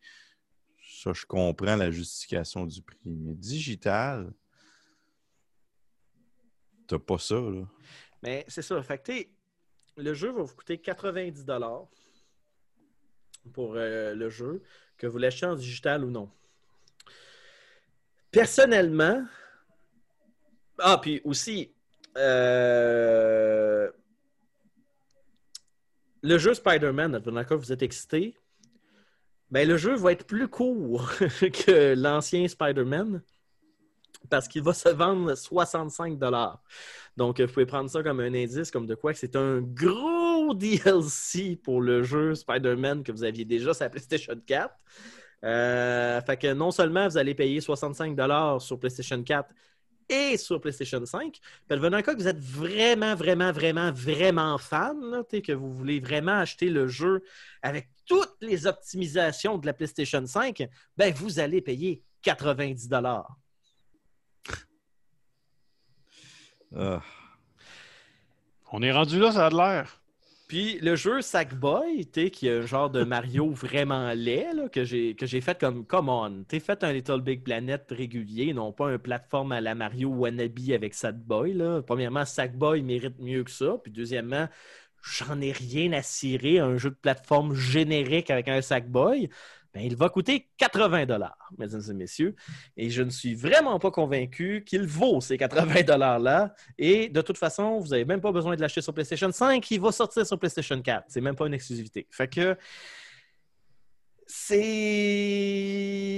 Je trouve ça un peu décevant. Euh, la console, elle sort en novembre.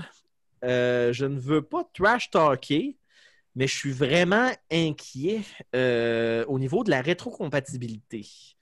Euh, là, ça, c'est pour ça que j'ai gardé le PlayStation euh, Plus Collection pour ce moment-là. Parlons rétrocompatibilité.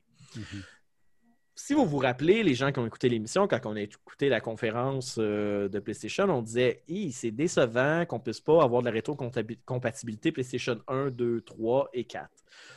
On a fait un meilleur coup de pas, on a fait comme ouais, l'architecture de la PlayStation 2 et 3 avait une notoriété pour être dure à émuler, puis ils se sont cassés les dents, puis on a encore des émulateurs sur PC qui marchent pas bien à émuler ces jeux-là, mais à coup de pas. Mais on est comme, vous avez sorti la PlayStation 4 pour vous rapprocher d'une architecture PC pour que ça soit plus facile à développer pour les développeurs. Vous n'avez aucune raison de ne pas être capable d'émuler la rétrocompatibilité d'une PlayStation 4. Surtout que quand tu regardes chez Microsoft, qui ont une rétrocompatibilité complète de la Xbox jusqu'à la série X où ils vont tout rouler no matter what. Et on n'embarquera pas dans le Game Pass, puis dans le Xcloud, ça c'est pour l'autre dossier qu'on va parler.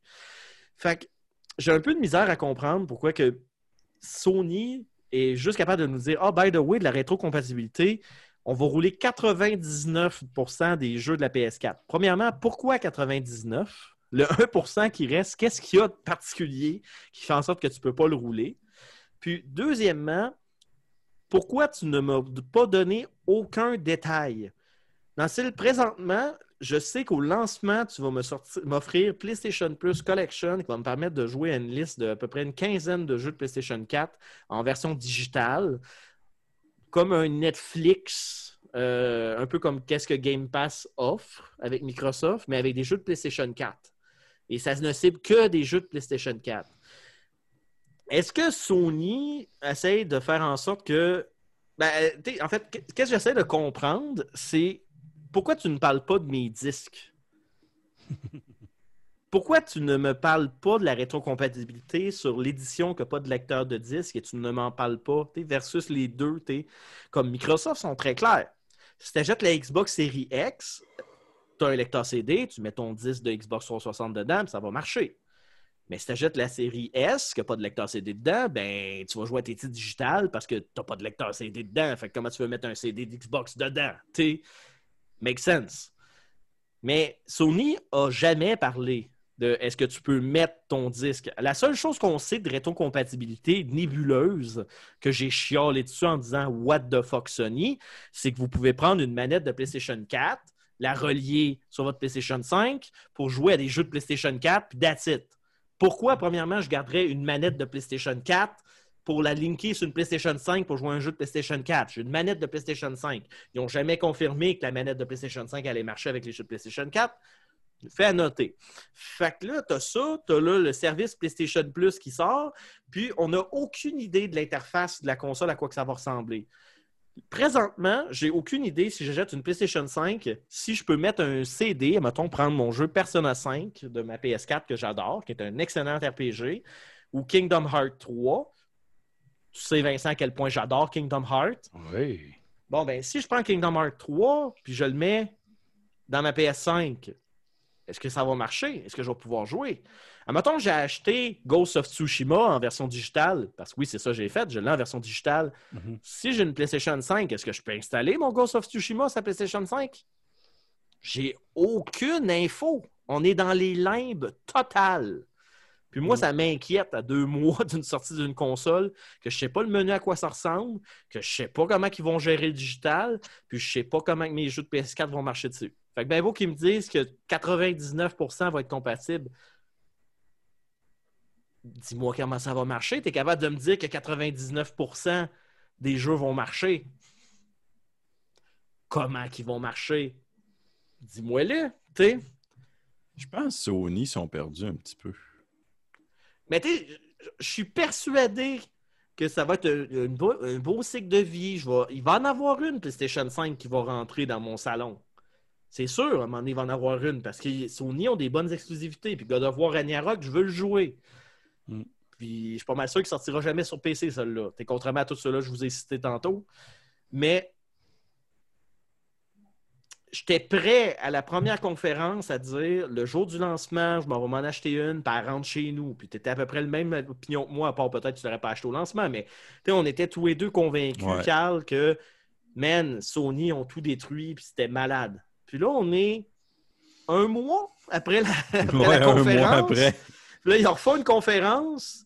Puis au lieu de juste jouer carte sur table puis dire, regarde, c'est ça qui se passe, c'est tout le temps comme des nouvelles qui se contredisent, une nouvelle qui sort random à gauche à cause qu'un journaliste a posé une question lors d'un événement virtuel, pas rapport en lien avec ça. Puis là, ils disent, ah ouais, by the way, ah ça, ça, ah puis ça, ça marchera pas de même, puis ça. Hey, j'ai l'impression que c'est les 12 travaux d'Astérix avoir une information par PlayStation 5 actuellement.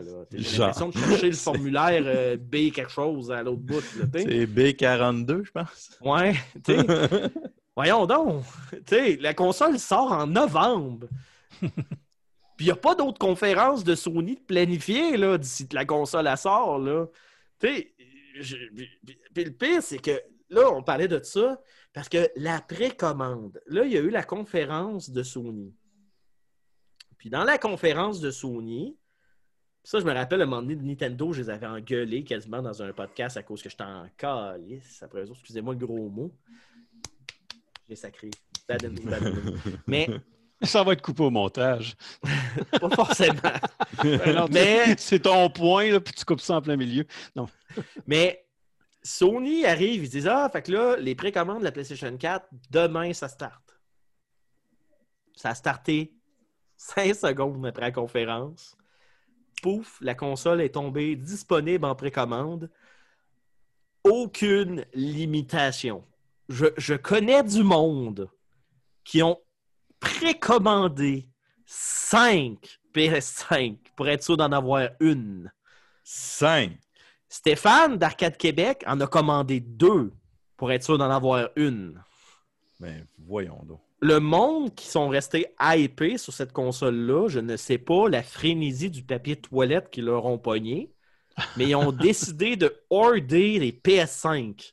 Tu vas, mettons, sur les groupes Facebook comme Geek Québec et tout ça, la quantité de gens qui ont dit j'en ai précommandé trois ou quatre, c'est absurde. Puis on parlera pas des streamers.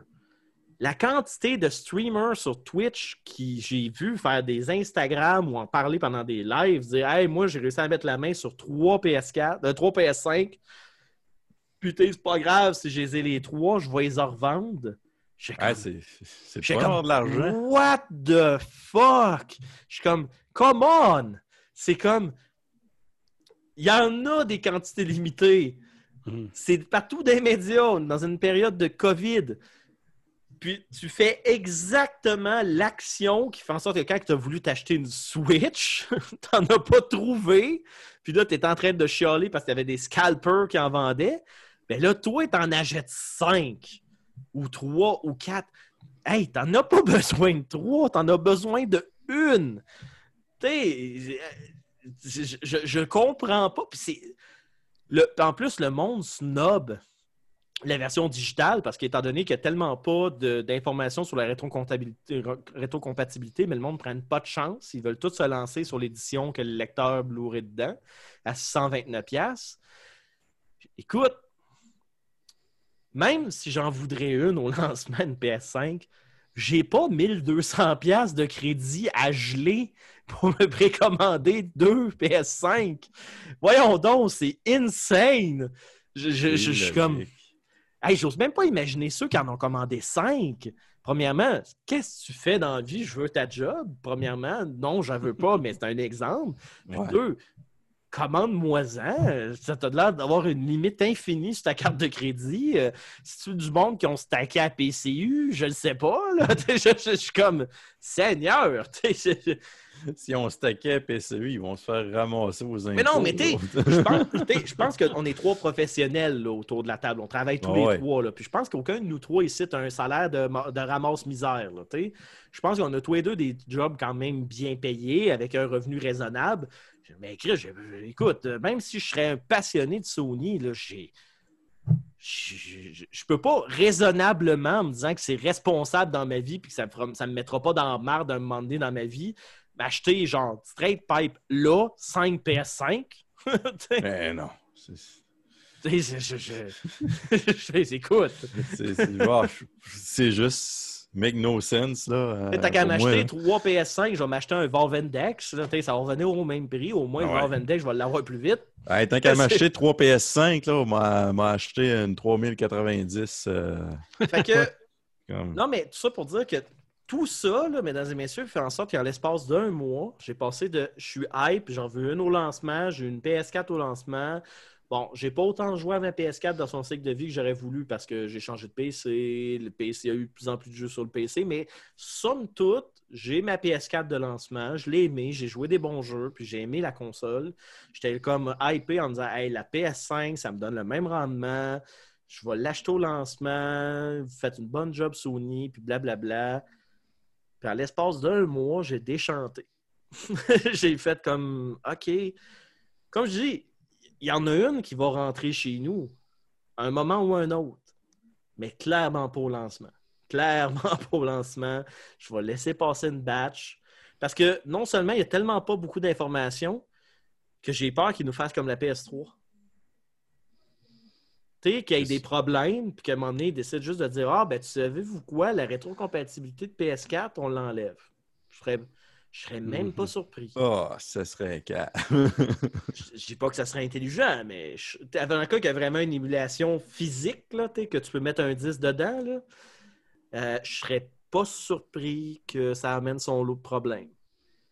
Puis avec le service euh, en ligne là, qui a annoncé le PlayStation Plus Collection, là, je serais pas surpris que le 99 euh, de rétrocompatibilité, c'est par ce service-là, ça sera pas Hmm. physique. Je serais pas surpris. Possibilité que ça soit ça. Moi aussi, je vois ça. Puis tu vois, Andrew, tu en as parlé, là, puis euh, euh, là, tu réfléchis à ça après, à- après coup. Là.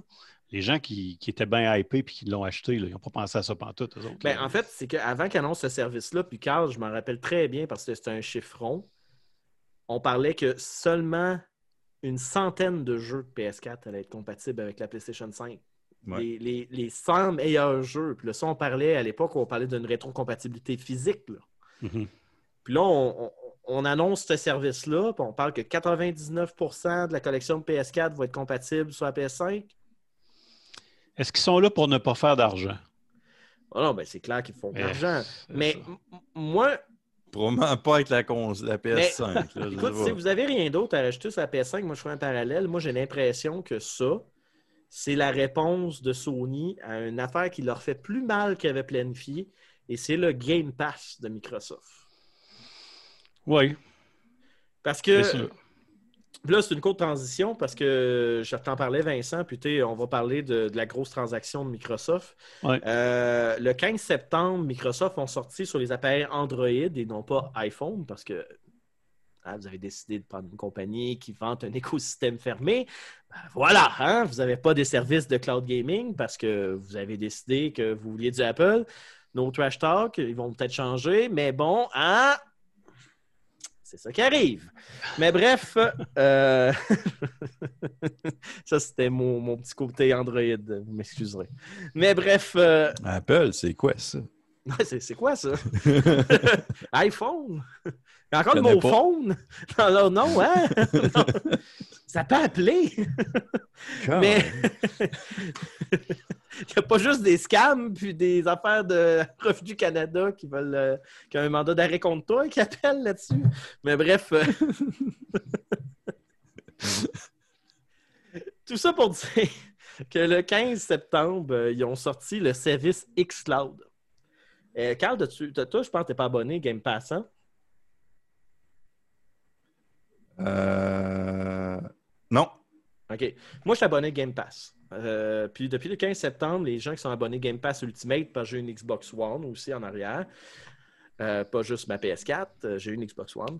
Et euh, je trouvais que c'était une belle opportunité d'avoir le Xbox Live. Il y avait des jeux qui étaient sur la Xbox One, qui n'étaient pas sur PC, qui me permettaient de jouer. Fait que je trouvais ça très intéressant. Puis en même temps, ben, je faisais le 1 plus 1 des prix, puis ça revenait moins cher que d'acheter juste l'Xbox Live de toute façon.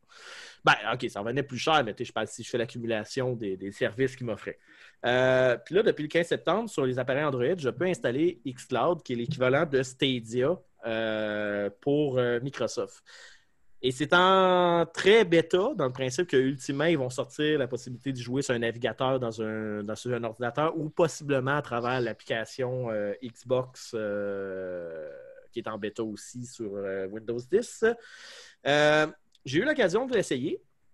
Et euh, on avait parlé de Stadia ensemble, Carl, comme de quoi que quand tu as une super de bonne connexion Internet, le jeu il est beau, puis Ouais. ça paraît pas que tu es en cloud, sauf que tu as un input lag qui est un peu gossant. Puis tu as certains jeux, t'es comme exemple Red Dead Redemption, que ça dérangerait pas tant que ça, mais que un jeu de combat comme Samurai Showdown ben, ou Mortal Kombat, ben, c'est fall ball. Euh, tu te fais ramasser si tu joues en ligne parce que tu, tu peux pas être compétitif avec ce input lag-là. Euh, mais tu sais, xCloud, je l'ai essayé, puis je vais faire un parallèle. J'ai fait 100% de Ghost of Tsushima en remote play sur mon PC. Euh, parce que j'en avec des amis euh, sur Discord, puis j'avais des amis qui voulaient voir le jeu pendant que je jouais parce qu'il n'y avait pas de PS4, ils trouvaient le jeu intéressant, puis tant qu'à le jouer, ben, j'ai fait comme ben, je vais le jouer en remote play, je vais vous le streamer, comme ça vous allez pouvoir le voir sur Discord. Euh, remote Play, ben, c'est que tu utilises ton réseau local pour jouer sur la PS4. Donc, tu passes par le réseau, donc tu n'as pas le 1080p et tout, tu es à 720p. Puis tu as un léger input lag parce que tu es en remote play. Mais tu rien d'extrême dans le principe que j'ai fini le jeu à 100% sans trop trop de difficultés. Puis jamais je me suis senti euh, perdre à cause que j'avais un input lag sur la manette. Et mon cerveau a été capable d'habituer mon gameplay pour dire que j'étais capable d'être performant en considérant les quelques millisecondes du- de latence de la saisie. Ben, écoutez, xCloud, c'est moins beau que Stadia. Le cas exemple que je joue sur un, sur un, un jeu, c'est moins beau. En même temps, vous êtes sur mobile, vous n'êtes pas sur une TV 4K euh, comme Stadia peut vous permettre de faire. C'est sur un appareil téléphone. Le jeu reste quand même très, très beau. Euh, mais vous avez la performance, une performance semblable à PlayStation Remote Play. Donc, vous avez un très, très, très minime input lag. Sauf que là, la nuance, c'est que vous n'êtes pas en réseau local, vous êtes par Internet comme le Stadia. Fait que vous pouvez jouer à un jeu de Xbox One à une qualité très, très décente sur votre mobile, sur le LTE, on the go, et ça fonctionne vraiment, vraiment, vraiment bien. Puis euh, je vous dirais que les quelques ratés que j'ai eus, euh, c'était rien de notoire pour dire que ça a brisé mon expérience de jeu. Puis j'aime bien l'approche que Microsoft donne à xCloud parce que Microsoft ne vend pas le service xCloud seul, il l'ajoute comme une fonctionnalité de leur Game Pass. Donc, dans le fond, c'est un à côté. Donc, euh, c'est pas comme Stadia où tu payes pour avoir accès à une plateforme, pour ensuite payer pour acheter des jeux, puis que tu as une performance coup-ci, coup-ça selon ton Internet. Là, Microsoft, ils disent Garde, tu as un PC, tu as une collection de jeux PC que tu peux installer, jouer local sur ta machine, tu as une Xbox One, tu as une collection de jeux Xbox One que tu peux installer local sur ta machine, puis tu veux jouer. Puis écoute, si tu es réseau local, tu pars le xCloud, ça fait le streaming de ton PC ou le streaming de ta Xbox One sur ton appareil mobile. Fait que comme ça, tu as la meilleure qualité d'image que tu peux avoir. Tu joues en réseau local, tu as virtuellement aucune latence. Fait que ça, très cool, parce que ça utilise le pouvoir de l'Internet et du réseau local pour booster ton expérience, pour faire en sorte que tu aies le moins de latence possible, qu'est-ce qui est vraiment bien. Mais après ça, tu te dis, hey, ben moi, je m'en vais chez grand-maman. Les- là, je parle pour les plus jeunes, là, je m'en vais chez grand-maman. Puis chez grand-maman, elle n'a pas le câble. Puis elle a une vieille TV cathodique. Fait que, basiquement, emmener ma PS4 ou ma PlayStation, ma PlayStation, euh, pas PlayStation 4, je veux dire ma Xbox One, ben, basiquement, euh, c'est pas intéressant. Genre, c'est une vieille TV cathodique, pas capable de rien lire, c'est dégueulasse. tu sais. Ben, t'emmènes ton cellulaire, puis c'est qui dans les jeunes qui n'ont pas de cellulaire ou de tablette, parce que ça marche sur une tablette? Tu passes ça, tu mets ta manette en Bluetooth dessus, boum, ça marche, tu joues en cloud, puis tu as une résolution pas parfaite, mais pas dégueulasse, pas en tout. Puis tu n'as pas de frais complémentaires, tu as accès à toute la bibliothèque. Tu veux quoi de plus? Moi, moi, je trouve que c'est une approche qui est vraiment, vraiment gagnante pour ce type de service-là. Puis en plus, avec EA qui vient rajouter leur jeu sur le Game Pass, euh, ça donne, Intéressant. euh, tu sais, t'arrives, euh, tu joues, puis euh, tu n'as pas assez de manettes pour jouer, mais tu as quelqu'un qui a son téléphone ou quelque chose, ou euh, qui veut joindre une partie, boum boum, puis tu s'embarques. C'est intéressant. Il y a plusieurs types de scénarios, puis ça reste une apps. Hein? Puis euh, je répète, qu'est-ce que je dis? Je ne veux pas le confirmer. Je veux pas le confirmer. Mais si je serais le CEO de Nintendo, puis j'aurais une console qui est on the go, qui s'appelle la Switch, j'irais cogner à la porte de Microsoft, moi, pour avoir euh, l'application de xCloud sur, euh, sur ma Switch. Et euh, c'est bizarre, hein? Euh, Je pense que j'en vendrai encore plus de Switch euh, parce que là, ça me fait une plateforme euh, mobile et de salon qui me permet de jouer. Puis ça fait du cash pour Microsoft qui a déjà du cash anyway à cause de la location des serveurs en ligne pour le service en ligne. Fait que je dirais que c'est c'est intéressant. Et euh, c'est à très surveillé. Euh, Microsoft sont très, très, très, très, très. euh, En fait, on en a déjà parlé, puis je répète. À partir du moment où Microsoft a signé pour les infrastructures en ligne de Nintendo et de Sony pour le- la plateforme Azure, et que Microsoft ont décidé de lancer le Game Pass, à mon opinion, présentement, financièrement, et je ne parle pas en frais de vente de consoles, je parle big box, de l'argent. Microsoft ont gagné déjà la guerre de consoles. Mm. Il n'y a plus de compétition. c'est fini. là. Surtout que Microsoft ont fait une acquisition euh, d'envergure qui est sortie aujourd'hui, le 21 septembre. Si vous êtes fan d'Elder Scrolls, Fallout, Dishonored, euh, là j'ai un blanc sur les autres, Doom, Wolfenstein, Doom. Prey, Quake. Starfield, Starfield. Wolfenstein. Microsoft ont sorti un petit 7,5 milliards de leur poche. Du petit change, comme on disait tantôt. Bah ouais. Ils sont arrivés au dépanneur du coin. Puis on dit Je vais t'acheter un Bethesda dans l'intégralité de l'œuvre. Ici, on parle de Bethesda. Bethesda. euh, Software. C'est Bethesda. Bethesda. Ben, dans le fond, c'est Zenimax Media et euh, Bethesda Softworks. Ce que ça inclut dans, dans ce deal-là, c'est Bethesda Game Studios, ID, Arcane, Zenimax One Lone, Tango Gamesworks, AlphaDog et Roundhouse Studio. Donc, euh, ça emmène Microsoft, qui est maintenant propriétaire de grosso modo un peu moins de 25 studios euh, qui fait des jeux.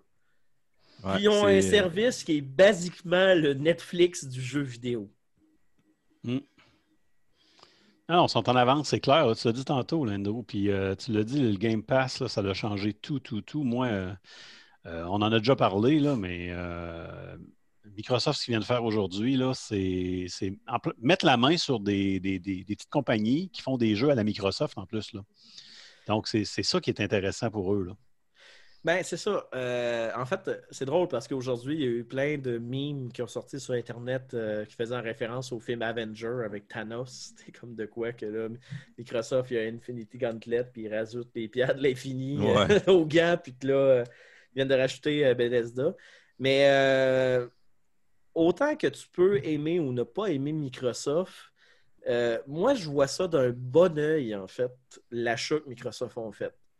Euh, certains ne seront peut-être pas d'accord, euh, mais si je regarde les éditeurs de jeux, je ne parle pas de développeurs, je parle éditeurs, puis je monte plus haut. Microsoft ont déjà pris des mauvaises décisions dans leur vie d'éditeur. Parlons, exemple, Rare, qui ont été mis à un moment donné sur la Kinect. À Viva Aeternam et que ça menait à nulle part. Euh, Benjo Kazooie Nuts and Bolt, exemple. Euh. mais, mais Microsoft, s'il y a bien une chose que tu peux remarquer dans tous les éditeurs compagnies, que ce soit Mojang, que ce soit euh, Obsidian, Microsoft n'a jamais imposé un modèle à leurs développeurs. Contrairement à ce que Activision ont déjà fait avec Bungie. Contrairement à ce que EA ont déjà fait. Euh, Microsoft euh, a toujours eu une mentalité. euh, quand que le studio indépendant a commencé à prendre de l'envergure, et quand Minecraft a percé ou quoi que ce soit, Microsoft a été un des premiers à faire des Indie Developer Showcase. On a eu des studios indépendants au Québec, euh, Chains Awesome Game, euh, Nine Dot Studio, qui ont déjà été invités par Microsoft à aller des, des, euh, des événements d'envergure comme EA, avoir un soutien financier pour faire voir ces jeux-là, alors que ces studios-là, en temps normal, n'auraient jamais été capables de se payer un boot à EA. Euh, je veux dire pas à EA, je veux dire à- ou à 3. Le, le CEO de Bethesda, là, euh, c'est euh, Pat. euh, C'était quoi déjà le CEO de, de Bethesda? Oh, là, je pourrais pas te dire. Euh, ta, ta, ta, ta. Lui, c'est Todd Howard, qui faisait les conférences là, au niveau qui présentait Fallout, tout ça. Il est sorti publiquement aujourd'hui là, pour parler là, de, de l'achat, parce que ça, ça a sorti un peu de nulle part. Personnellement, moi, quand j'ai vu la nouvelle passer, j'ai fait comme, ben voyons donc, ça n'a jamais été leaké. Un, un- achat, une négociation qui s'est faite dans les règles de l'art. Ça a juste sorti comme une tonne de briques en faisant comme OK, c'est ça qui s'est passé. Puis tu faisais comme quoi? Bethesda est à vendre, ça va bien, what the fuck, puis nanana.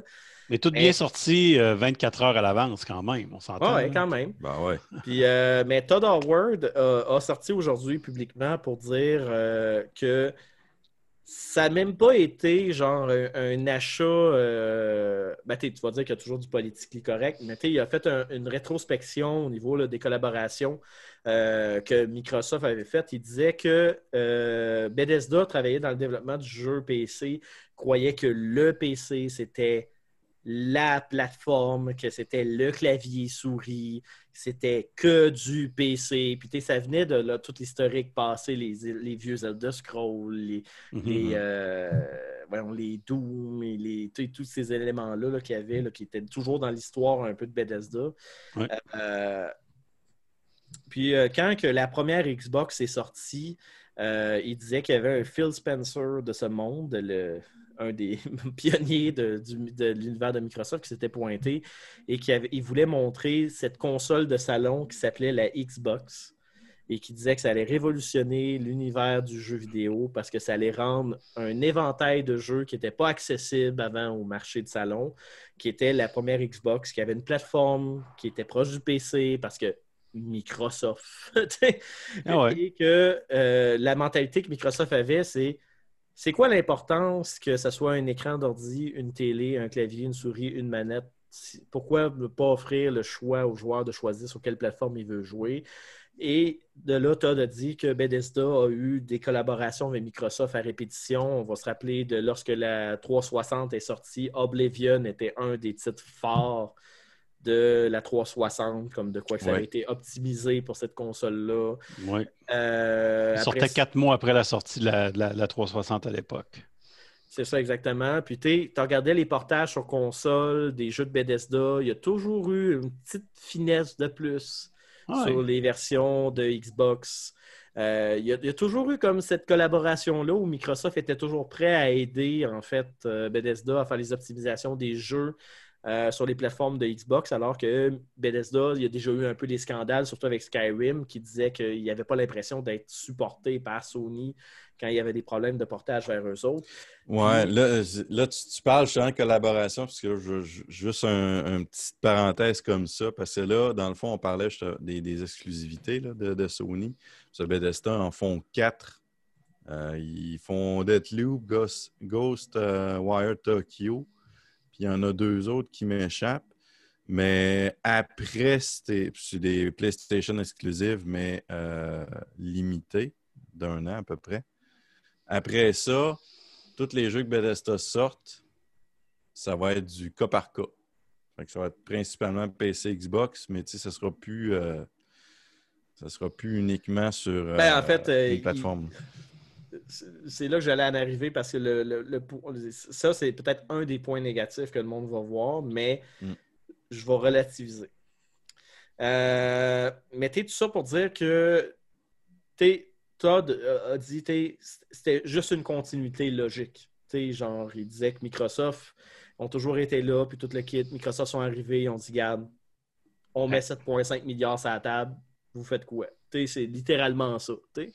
Moi, n'étant pas un, gamer de PC, je pense que vous le savez, euh, c'est certain que je suis rentré dans le monde d'Elder Scroll avec la Xbox et avec Morrowind dans le temps. Puis je suis jamais sorti de là. C'était incroyable d'avoir ça dans son salon, de ne pas avoir à travailler. Moi, euh, oubliez ça, là, la, la souris puis le clavier. Puis je m'en excuse à tous ceux que- qui sont extrêmement fans et qui, qui, qui- qui- qui ne jurent que par ça.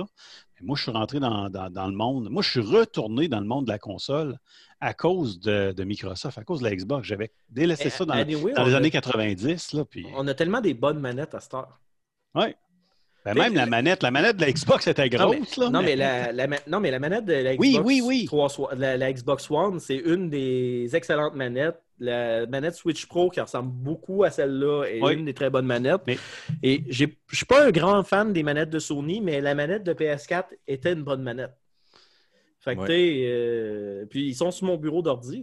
Oui, j'ai Non, c'est ça, en plein ça, tout à fait. Euh, Puis je ne suis pas en train de dénigrer le fait que les gens jouent à l'ordinateur puis qu'ils font rien qu'encore du clavier puis du- de la souris. Là. Je sais très bien que ça se joue maintenant avec, euh, avec des manettes, même ça joue depuis longtemps avec des manettes, là, avec un bon euh, Grave. C'était-tu un Grave 6? Comment ça s'appelait?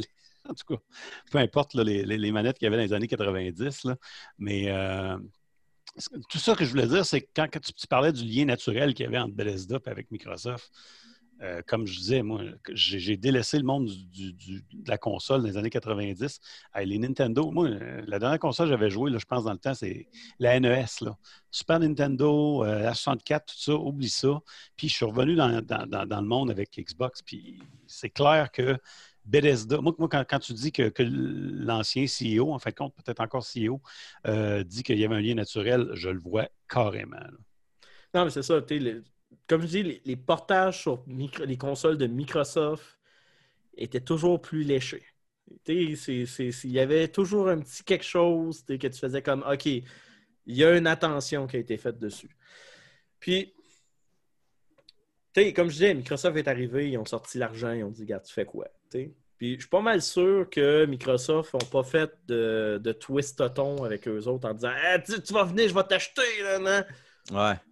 T'sais, Microsoft, là, ils ont. Il y avait déjà à peu près une quinzaine de studios. là. Mhm. Mais, comme je dis, Microsoft, je trouve qu'ils font une bonne job d'éditeur. T'sais, Ils savent c'est quoi leur rôle d'éditeur. Activision, c'était des développeurs. Puis à la longue, ils sont devenus éditeurs. Puis je trouve que. c'est- Puis EA, c'est la même affaire. Puis je trouve qu'ils font tellement d'ingérence dans plein d'affaires. Ils ont des studios de talent en dessous d'eux autres. Ouais. Exemple, Activision, ils ont Blizzard. Blizzard sont loin d'être parfaits. là. Ils en ont fait des, des, des, des bévues depuis le bout. Mais c'est un studio qui a du talent. Puis depuis qu'ils sont sous Activision, j'ai tout le temps l'impression, j'ai tout le temps, je les regarde puis je fais comme tabarouette. C'est pas, c'est pas le Blizzard que je connaissais, le Blizzard qui avait comme toute la liberté de- d'expression à l'époque de Diablo 2. Euh, puis tout ça, puis là, t'as as comme les loot box, la microtransaction, puis des affaires de même que je fais comme c'est pas Blizzard, ça. Ça, c'est Activision. Puis t'es Bungie, justement, ont clashé avec Activision là-dessus. T'es Bungie, c'est un studio de talent. Ils ont fait les premiers Halo. Ils Ouais. sont arrivés avec Destiny. C'était une- c'était un lore qui avait de l'air de plein de talent. Ils ont été criblés par du loot box dans le le premier Destiny. Ça a floppé. Le Destiny 2, il y avait de quoi? Ils ont encore tombé dans le, dans le piège d'Activision. Puis là, regarde, depuis qu'ils sont tout seuls, agents indépendants, ben tabarouette, ça va bien. Puis en plus, ils ont même dit que Microsoft les aide en plus actuellement. Fait que, est-ce que un moment donné, Bungie va tomber sur Microsoft? Peut-être. Mais tu regardes les studios qui ont été achetés par Microsoft, puis tu des fois, tu as comme un deuil qui se fait. T'sais, comme quand Blizzard a été acheté par Activision, le monde, il faisait comme Ah ouais, ça va leur donner plus de budget, puis plus d'affaires de même, ça va être cool, puis tout ça. Puis après ça, ça a été comme Ah ouais, mais tu sais, c'est Activision. Tu sais, quand Maxi a été acheté par EA, ben là, tout le monde était comme OK, c'est cool, tu Command and Conquer, puis sais, les Sims, puis blablabla, Westwood. Tu sais, le monde était comme OK, ben tu sais, ça va donner plus d'organisation parce que Maxis, ben, était un petit peu broche à foin, mais faisait des bons jeux. Puis nanana. Ils ont été achetés par EA. La qualité a baissé, plus d'expansion pack, plus de DLC. Puis là, qu'est-ce qui est arrivé? Ben, Simcat n'a pas performé comme il voulait. Maxi a été fermé. Fait que maintenant, c'est EA qui le reprend. Fait que tu as tout le temps comme ce petit cercle vicieux-là de Ah là, faut que tu performes, faut que tu rentabilises, puis nanana, nanana. Puis tu un parfait exemple, Sea of Thieves. Quand Sea of Thieves a été annoncé par Rare, tout le monde capotait, tout le monde disait Ah là, c'est Rare comme je les aimais avant, l'esthétique. Le jeu est sorti, puis il y avait comme pas mal moins de fonctionnalités que le monde pensait. Ça a floppé, il y a eu des mauvaises critiques. Ben, Microsoft ont quand même dit à, Rare ben regarde, je crois en ton projet. Continue, rajoute des fonctionnalités, fais des mises à jour, puis on va y aller. Puis là, qu'est-ce qui arrive présentement? Ben, of Thieves fonctionne bien. Il y a des activités à faire. C'est pas le jeu de l'année, mais il fonctionne. Puis il n'y a pas de microtransaction. Ben, il y a de la microtransaction, mais que de l'esthétisme. Puis ça t'empêche pas, ça te bloque pas. C'est pas game-changing de pas payer dans le jeu. Puis tu c'est pour ça, comme je dis, Microsoft font tellement d'argent ailleurs, anyway, qu'ils n'ont pas besoin de cribler les jeux de microtransactions, de ci, de ça. Puis, comme je dis, je ne veux pas les mettre blanc comme neige, les idolâtrer ou quoi que ce soit, mais je trouve qu'ils savent c'est quoi être un éditeur. Puis ils laissent les développeurs faire qu'est-ce qu'ils veulent. Puis je trouve que ils, ils savent qu'ils connaissent pas ça, puis ils laissent faire leur job. Ben, c'est pas vrai. Microsoft a déjà été développeur de jeux avec Ensemble Oui, Studio oui, à oui. l'époque, puis les Age of Mais- Empire. Mais tu sais, qu'est-ce que je veux dire? C'est que ils ont tellement fait d'éditions de plein de trucs dans les années qu'ils savent que c'est quoi. Ils ont géré des équipes, ils ont géré des affaires, ils savent que tu en retires plus en laissant un flux créatif. C'est con à dire. Je, reconnais quasiment, là, vous allez me crier au blasphème, mais je reconnais quasiment euh, tu quand que Apple était vraiment dans le pic où ils sortaient des produits qui essayaient de révolutionner, tu au tout début, là, quand les est sorti, puis tout ça, puis tu voyais les entrevues où ils voyaient les fils créatifs, puis tu sais, ils faisaient du brainstorm à dire, regarde, je m'en fous, si le prototype coûte 40 000 on va le faire, puis on va le pousser, puis tu sais, on sera dans le trou, mais on va germer une idée dans la tête des gens, puis on va pousser avec, je t'attends que l'idée, rentre. Mais tu sais, iPhone, t'sais, autant moi je les aime pas quoi que ce soit, t'sais, la formule elle marche, t'sais, ils ont un écosystème qui est hyper contrôlé, qui est stable, il y a- il un store qui n'a pas beaucoup de malware. T'sais, La formule Apple de tout ça qui a été mis en place à l'époque du premier iPod marche, ça a pris des années, ils ont push through, puis ils ont une grosse part de marché. À cette heure, ils sont un peu arriérés dans le principe qu'ils ils sont plus dans le cloud gaming, ils sont plus dans ci, plus dans ça, puis ils, sont, ils donnent des tarifs euh, favoritaires à des organismes au lieu de d'autres éditeurs de jeux, mais ça, c'est une autre histoire. Mais ça pour dire que ça marche, puis ils laissent un flux créatif. Là, ils font juste recycler les mêmes affaires, mais ça aussi, c'est une autre histoire. Mais tout ça pour dire que Microsoft, je reconnais ça dans le milieu du jeu vidéo. Ils regardent les développeurs, puis ils font Regarde, tu vas me sortir. Tu sais, comme Grounded, comme Obsidian, il fait, un jeu de survival d'enfants avec des insectes où tu construis une base, puis tu sais, c'est de la survie, des affaires de même.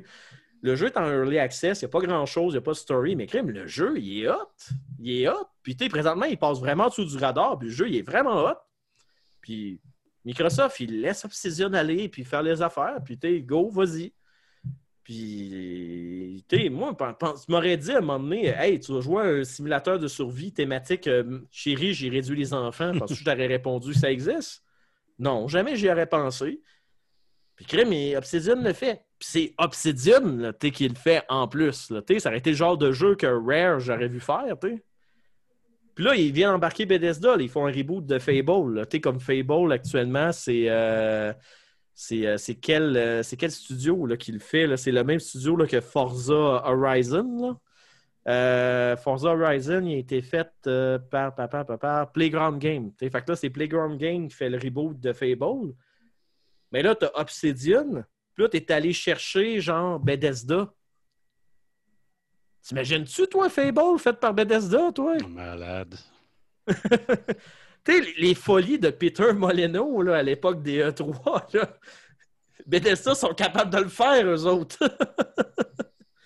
Puis, veux-tu dire peut-être un gain que je vois pour Bethesda, par exemple, de cette acquisition-là? Tu peux aimer Bethesda comme tu veux. Ils font des excellents jeux, mais ils ont un point que Bethesda, c'est leur grosse lacune, mais à cause qu'ils font des excellents jeux, on leur pardonne à toutes les fois.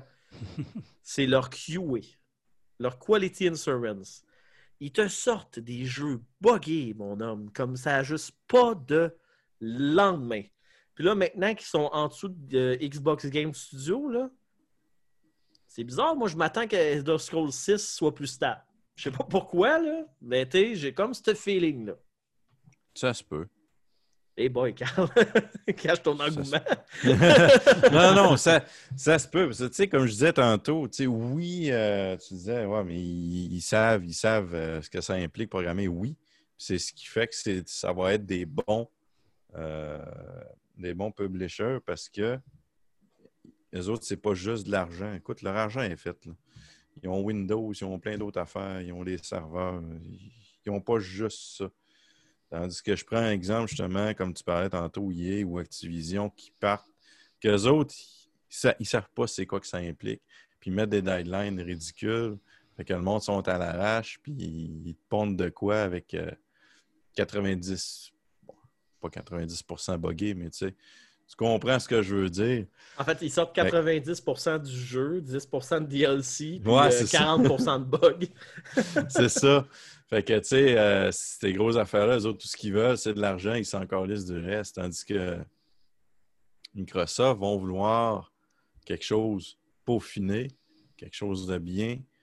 Puis ça va être bien plus fa- Après ça, l'argent vient bien plus facilement. Si tu fais de quoi de beau, bon, puis que le monde, ils, ils disent, écoute, ça vaut la peine, ben, t'as bien plus de monde qui vont l'acheter. Ben oui. Puis euh, pour le point que le monde, ils sont inquiets, puis ils disent Ah, euh, Microsoft, ils vont tout acheter les studios, Sony n'aura plus rien. Moi, je crois pas ça. En fait, tu as des studios qui sont sous Microsoft qui sortent quand même des jeux sur la PlayStation. Mhm. Peut-être avoir une période ou peut-être un mois ou deux ou peut-être un an. Tu sais, comme un gros, gros jeu, qui va peut-être être un an sur la Xbox puis PC, puis après ça, il va sortir. Mais je suis pas mal sûr que si Sony viennent cogner à la porte de Microsoft pour dire Ouais, tu sais, ton jeu, mettons Fable, là, je le veux sur ma console. Tu sais, je veux qu'il sorte sur ma console. Ben, Microsoft, ils vont dire Tu payes combien? Ouais, c'est ça. En plein ça. tu sais, Sony ont tellement été savage depuis la première PlayStation. Il faut se rappeler, Sony ont tellement été agressifs quand ils sont rentrés dans le marché de la console qu'ils ont réussi à tuer Sega. La PlayStation 1 a tué Sega. C'est littéralement. Tu vas me dire, OK, le piratage aussi, mais qu'est-ce que je veux dire? C'est que il y avait tellement d'exclusivité, il y avait tellement de jeux sur la PlayStation 1 et la PlayStation 2 que tu ça, a- ça a tué Sega, ça a fait mal à Nintendo, ça a fait mal à Microsoft. T'sais, comme la première, la première Xbox, c'était une très bonne console, mais elle n'a pas performé autant qu'elle aurait pu parce qu'elle était tellement dans l'ombre de la PlayStation 2 que. Qui était c'est- sorti avant aussi, là. aussi. Mais tu sais, Sony n'ont pas joué fair sur tout. Là. Sony en ont fait des coups bas là, à des, des éditeurs, puis en ont fait des, des achats de studios pour s'assurer des exclusivités. Mais là, qu'est-ce qu'on en remarque? Nintendo est copain-copain avec, avec Microsoft. Les deux ont fait beaucoup de pression à Sony pour le multiplateforme. Euh, Microsoft sont ouverts aux multiplateformes. En fait, ils embrassent cette mentalité-là à dire Regarde, j'ai des jeux, faisons tomber les murs. Tu comme, mettons, tu as Minecraft sur la Switch, tu peux jouer avec du monde sur PC, tu peux jouer avec. C'est possible. là. Les plateformes sont là, mais le monde sont dans une mentalité de Ah non, ben là, moi je suis clan Sony, Sony, Sony, Sony. Puis là, Microsoft avec la Xbox, c'est comme je disais, la conférence de la Xbox Series X, quand je écouté, j'étais content en tant que joueur de PC. Parce que j'ai un PC, puis tous les jeux qui étaient annoncés, je les avais sur PC. Mais tu mettons, j'aurais pas un PC de gaming, je serais content d'aller me chercher une Xbox, surtout au prix qu'ils font actuellement, les, les possibilités, le service Game Pass, puis tout le kit. Microsoft sont en train de faire un peu comme qu'est-ce que Epic essaye de faire sur le marché mobile, puis euh, sur le PC. Epic ont rentré pour en- aller frapper Steam directement en disant tu prends trop de pourcentage, tu es le monopole, faut avoir des alternatives, faut faire ci.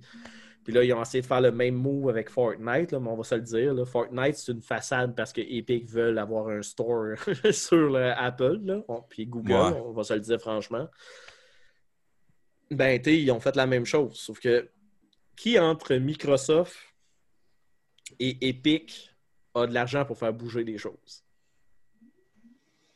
Moi, je vais dire Microsoft.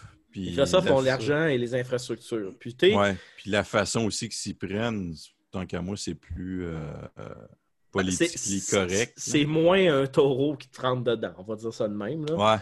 Euh, Microsoft, j'ai l'impression quand le pire c'est que quand je regarde le big picture, là, je regarde en haut, puis quand Microsoft se sont lancés avec la Xbox, j'étais content, mais tout le monde disait qu'est-ce que Microsoft font là, ils vont se casser la gueule, puis Mm. Puis tu sais, ça n'a pas été glorieux là, le Xbox dans toutes les générations. Il y en a qui ont bien marché, mais le Red Ring of Death, euh, puis tu sais, il y a eu des décisions d'entreprise qui ont fait, qui ont ça a moins bien été pour Microsoft.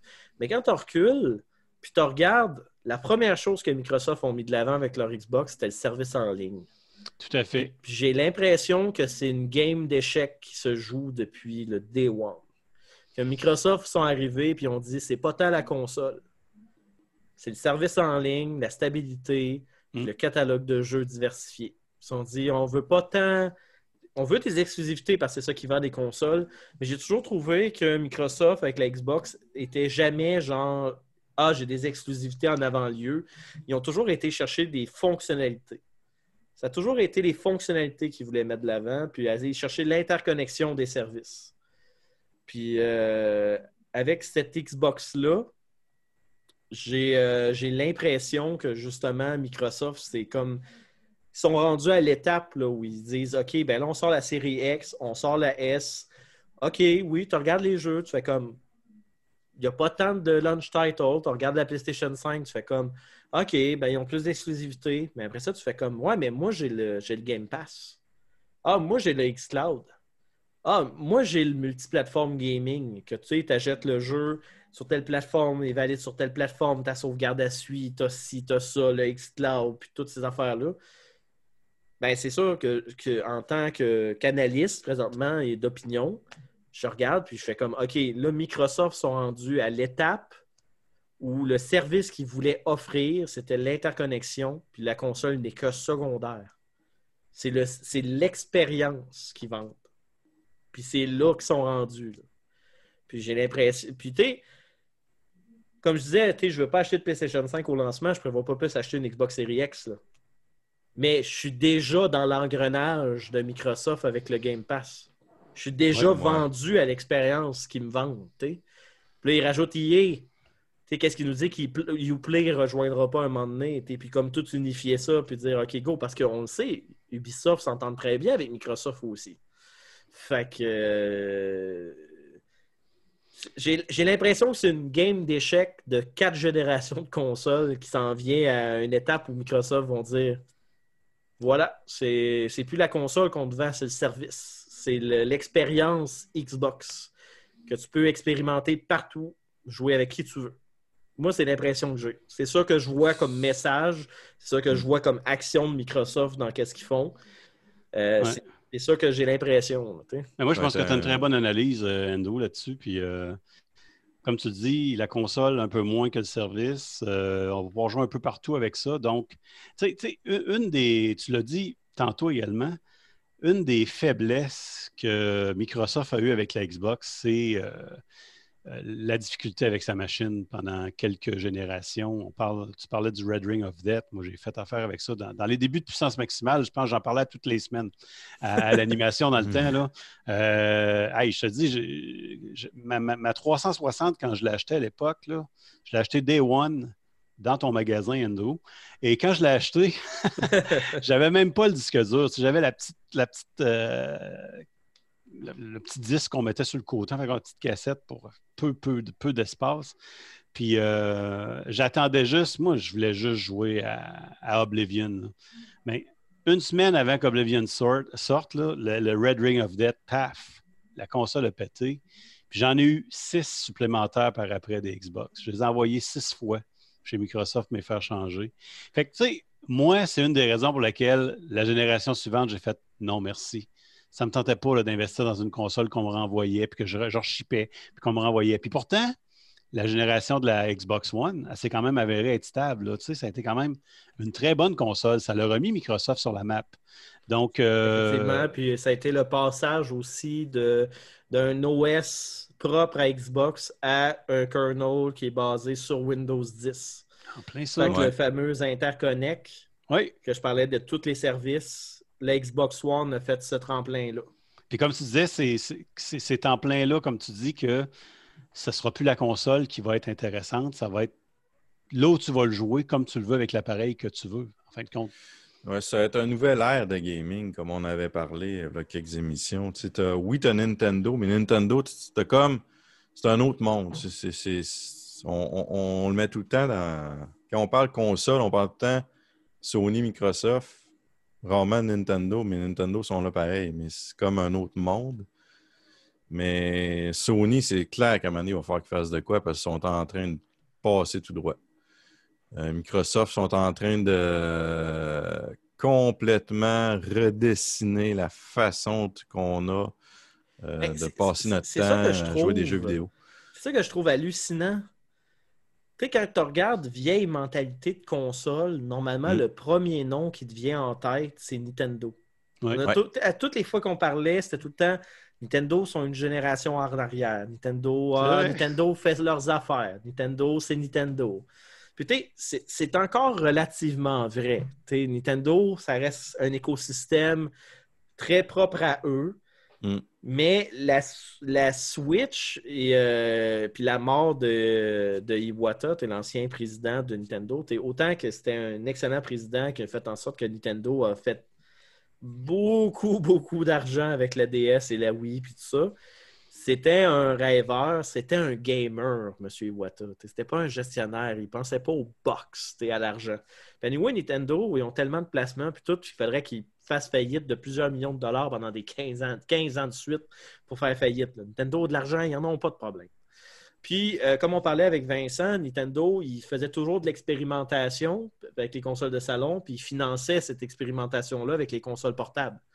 Les, les Game Boy, les DS, euh, ça marchait tellement que même s'il sortait, mettons, euh, une GameCube, qui était une excellente console, mais qui performait moins bien pour des décisions techniques, ben, c'était pas grave, parce qu'il il refaisait de l'argent avec la console portable. Mais là, tu as un CEO qui est arrivé, qui a fait OK, M. Iwata a essayé d'envoyer les jeux sur mobile, ça ne marche pas. Pourquoi j'investirais là-dedans? Entretenons qu'est-ce qui est déjà là, le reste, that's it. Après ça, qu'est-ce qui marche? Il dit c'est le portable. Qu'est-ce qu'on préfère qui ferait en sorte qu'on aurait une console qui plairait autant aux gens de salon que portable? Là, la Switch est là. Après ça, on dit Ah ouais, mais la Switch. Ah, on avait déjà sondé le terrain avec la Wii U, avec le contrôle asymétrique. Le contrôle asymétrique, ça ne marche pas super bien, mais le monde aimait le pad avec l'écran. Donc là, si on fait une console qui a un dock pour jouer sur une TV, puis on la sort pour faire ça, ben là, le monde va le vouloir. Là, le monde, ça a marché. Mais là, après ça, on dit Ah, ben, on, a, on a vendu beaucoup. On a vendu beaucoup pour une console de salon, mais on n'a pas été chercher le public des consoles de, portables. Ah, mais qu'est-ce qu'on va faire? Ah, mais on va sortir, une. Switch plus, on va sortir une Switch plus petite que pas de dock. Fuck, ça s'est vendu comme des petits pains chauds. Fait que là, ils sont comme maintenant, on a une console de salon qui marche super bien, puis on a en plus une console portable qui fonctionne super bien, puis on n'a pas besoin de développer deux jeux. On, est, on peut en développer un qui, met- qui Ouais. touche les deux publics. Puis là, après ça, OK, c'est bon. Mais là, on est en arrière au niveau du service en ligne. On va sortir quelque chose. Ah, c'est pas parfait. Ah, c'est pas stable. Ah, mais qu'est-ce qu'on peut faire pour être stable? Toc, toc, toc. Salut, je m'appelle Microsoft, j'ai des serveurs Azure, j'ai des services en ligne. Ah ouais, ah cool, on préfère ça. Hey, by the way, j'ai un studio qui s'appelle Mojang, il fait un jeu qui s'appelle Minecraft. Puis si tu viens sur notre infrastructure, ben, tes joueurs vont pouvoir jouer avec nos joueurs sur PC et euh, sur euh, Xbox s'ils utilisent la version Windows 10, parce que c'est la version qui est sur les serveurs unifiés. Ah, mais ça peut être intéressant. Ben, parfait, ben garde. euh, voilà, euh, on sort ça sur ta console. Hey, on va même te faire des skins Nintendo pour tes joueurs. Ils vont trouver ça super le fun. Ah, ben c'est cool. Fait qu'ils ont sorti ça. Ils vendent Minecraft. Puis là, en plus, ils vendent le service Minecraft Realm pour des serveurs unifiés. Ils sont morts de rire.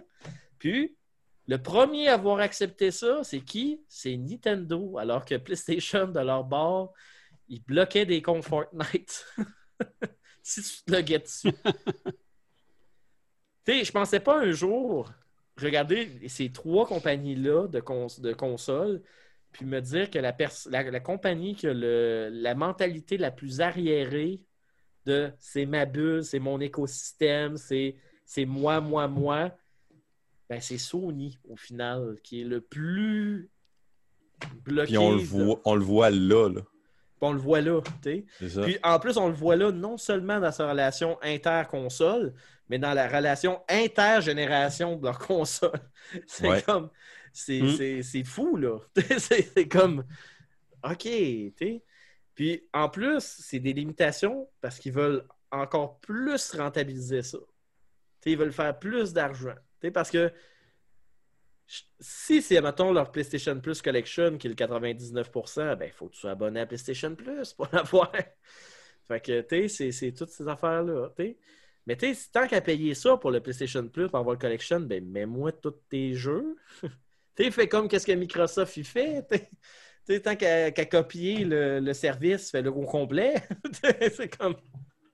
Tu sais, quand tu parles de, de, de compagnie la plus arriérée après un bon deux heures de discussion, là, qui, nous, qui nous permet de, conclure que, que- que- que- que Sony est pas mal en arrière à ce côté-là, c'est que la majorité des gamers pensent ça, eux autres. Ils ne voient pas ça. là. En fin de compte, Sony, là, depuis euh, 20 ans, 25 ans, ils font des machines stables, ils font des machines qui roulent.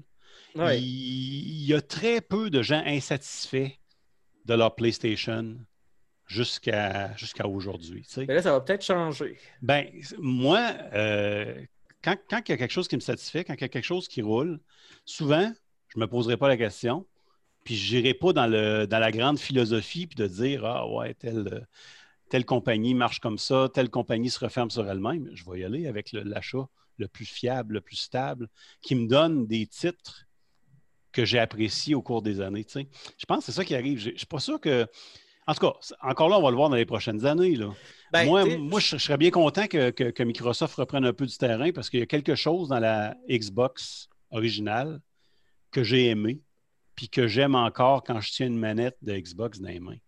Euh, j'ai hâte de voir ce qui va se passer. Euh, je trouve que, que de la manière dont, dont- dont tu termines cette réflexion-là, Andrew, en disant que, que, que Sony sont, sont- sont plutôt fermés à comparer les deux autres, je trouve que ça, ça vient allumer peut-être quelque chose.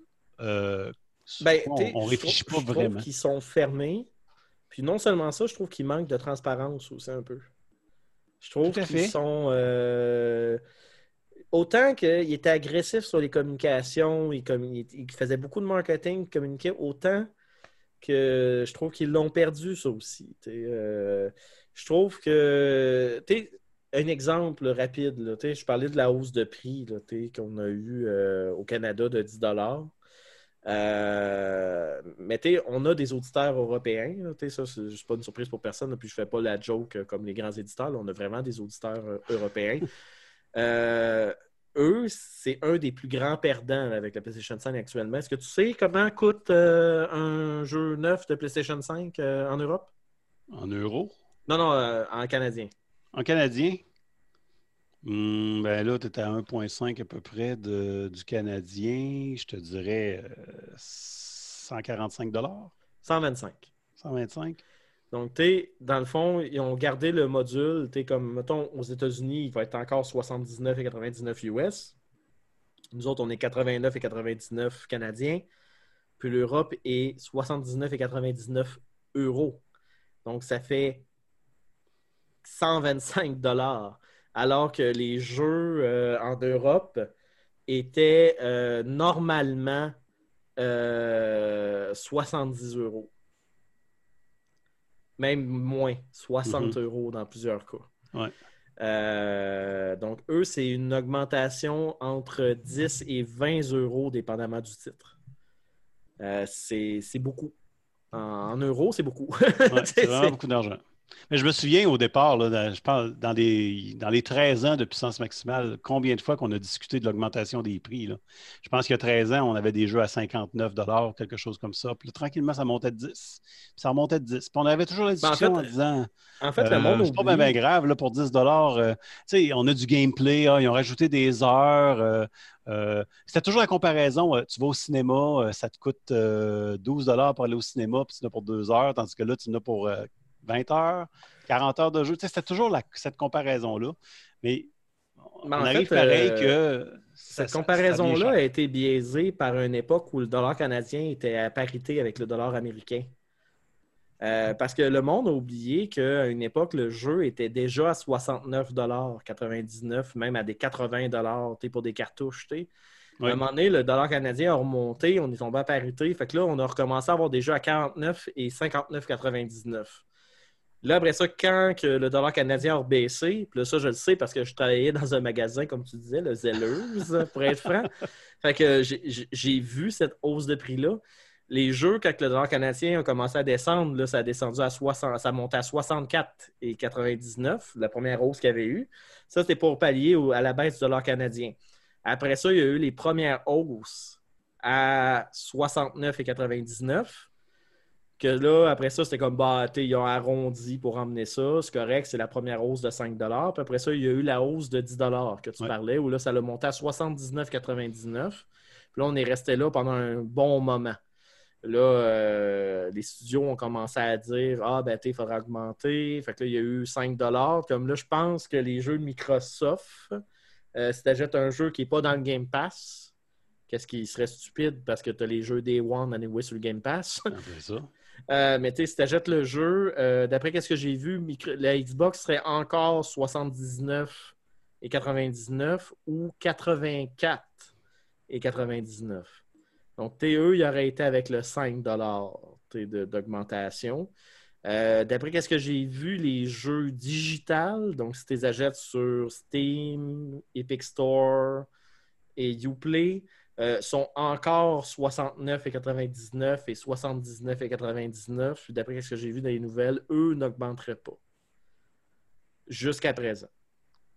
Fait que. Mais tu sais, il faut se rappeler, si on recule dans le temps, là, les jeux Nintendo, c'était aux alentours des 80$. piastres, là. Ouais, mais c'est ça, je te dis.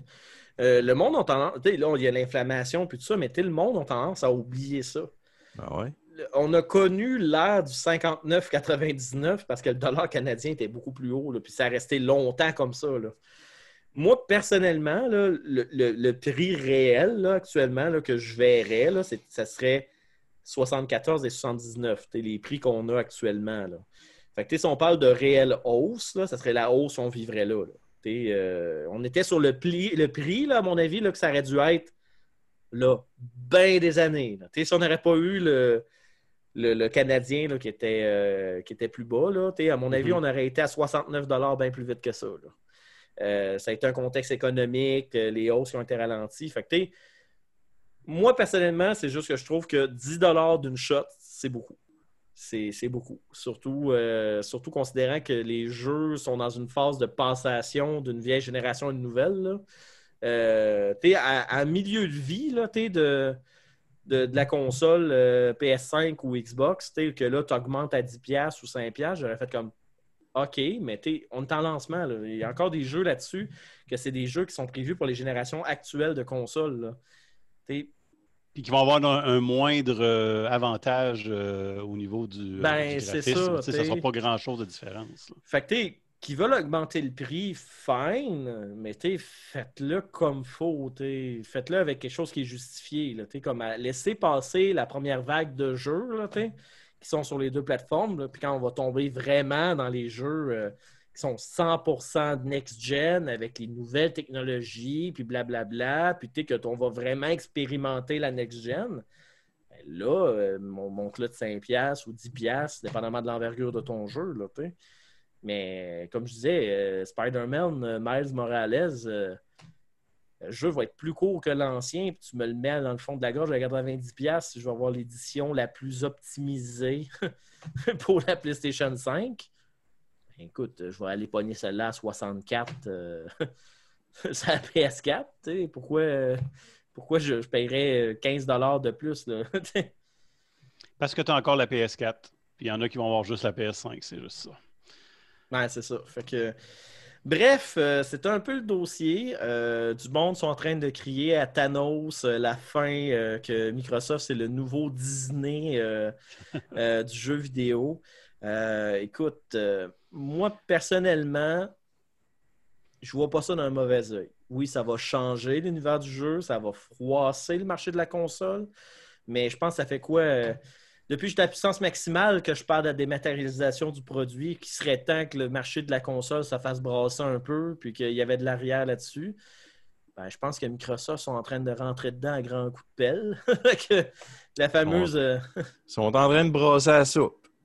c'est ça, là, tu sais, fait que je pense que je pense qu'ils pas- arrivent pas mal avec le bulldozer pour faire le premier pavé pour dire ben voilà, c'est voici le game as a service.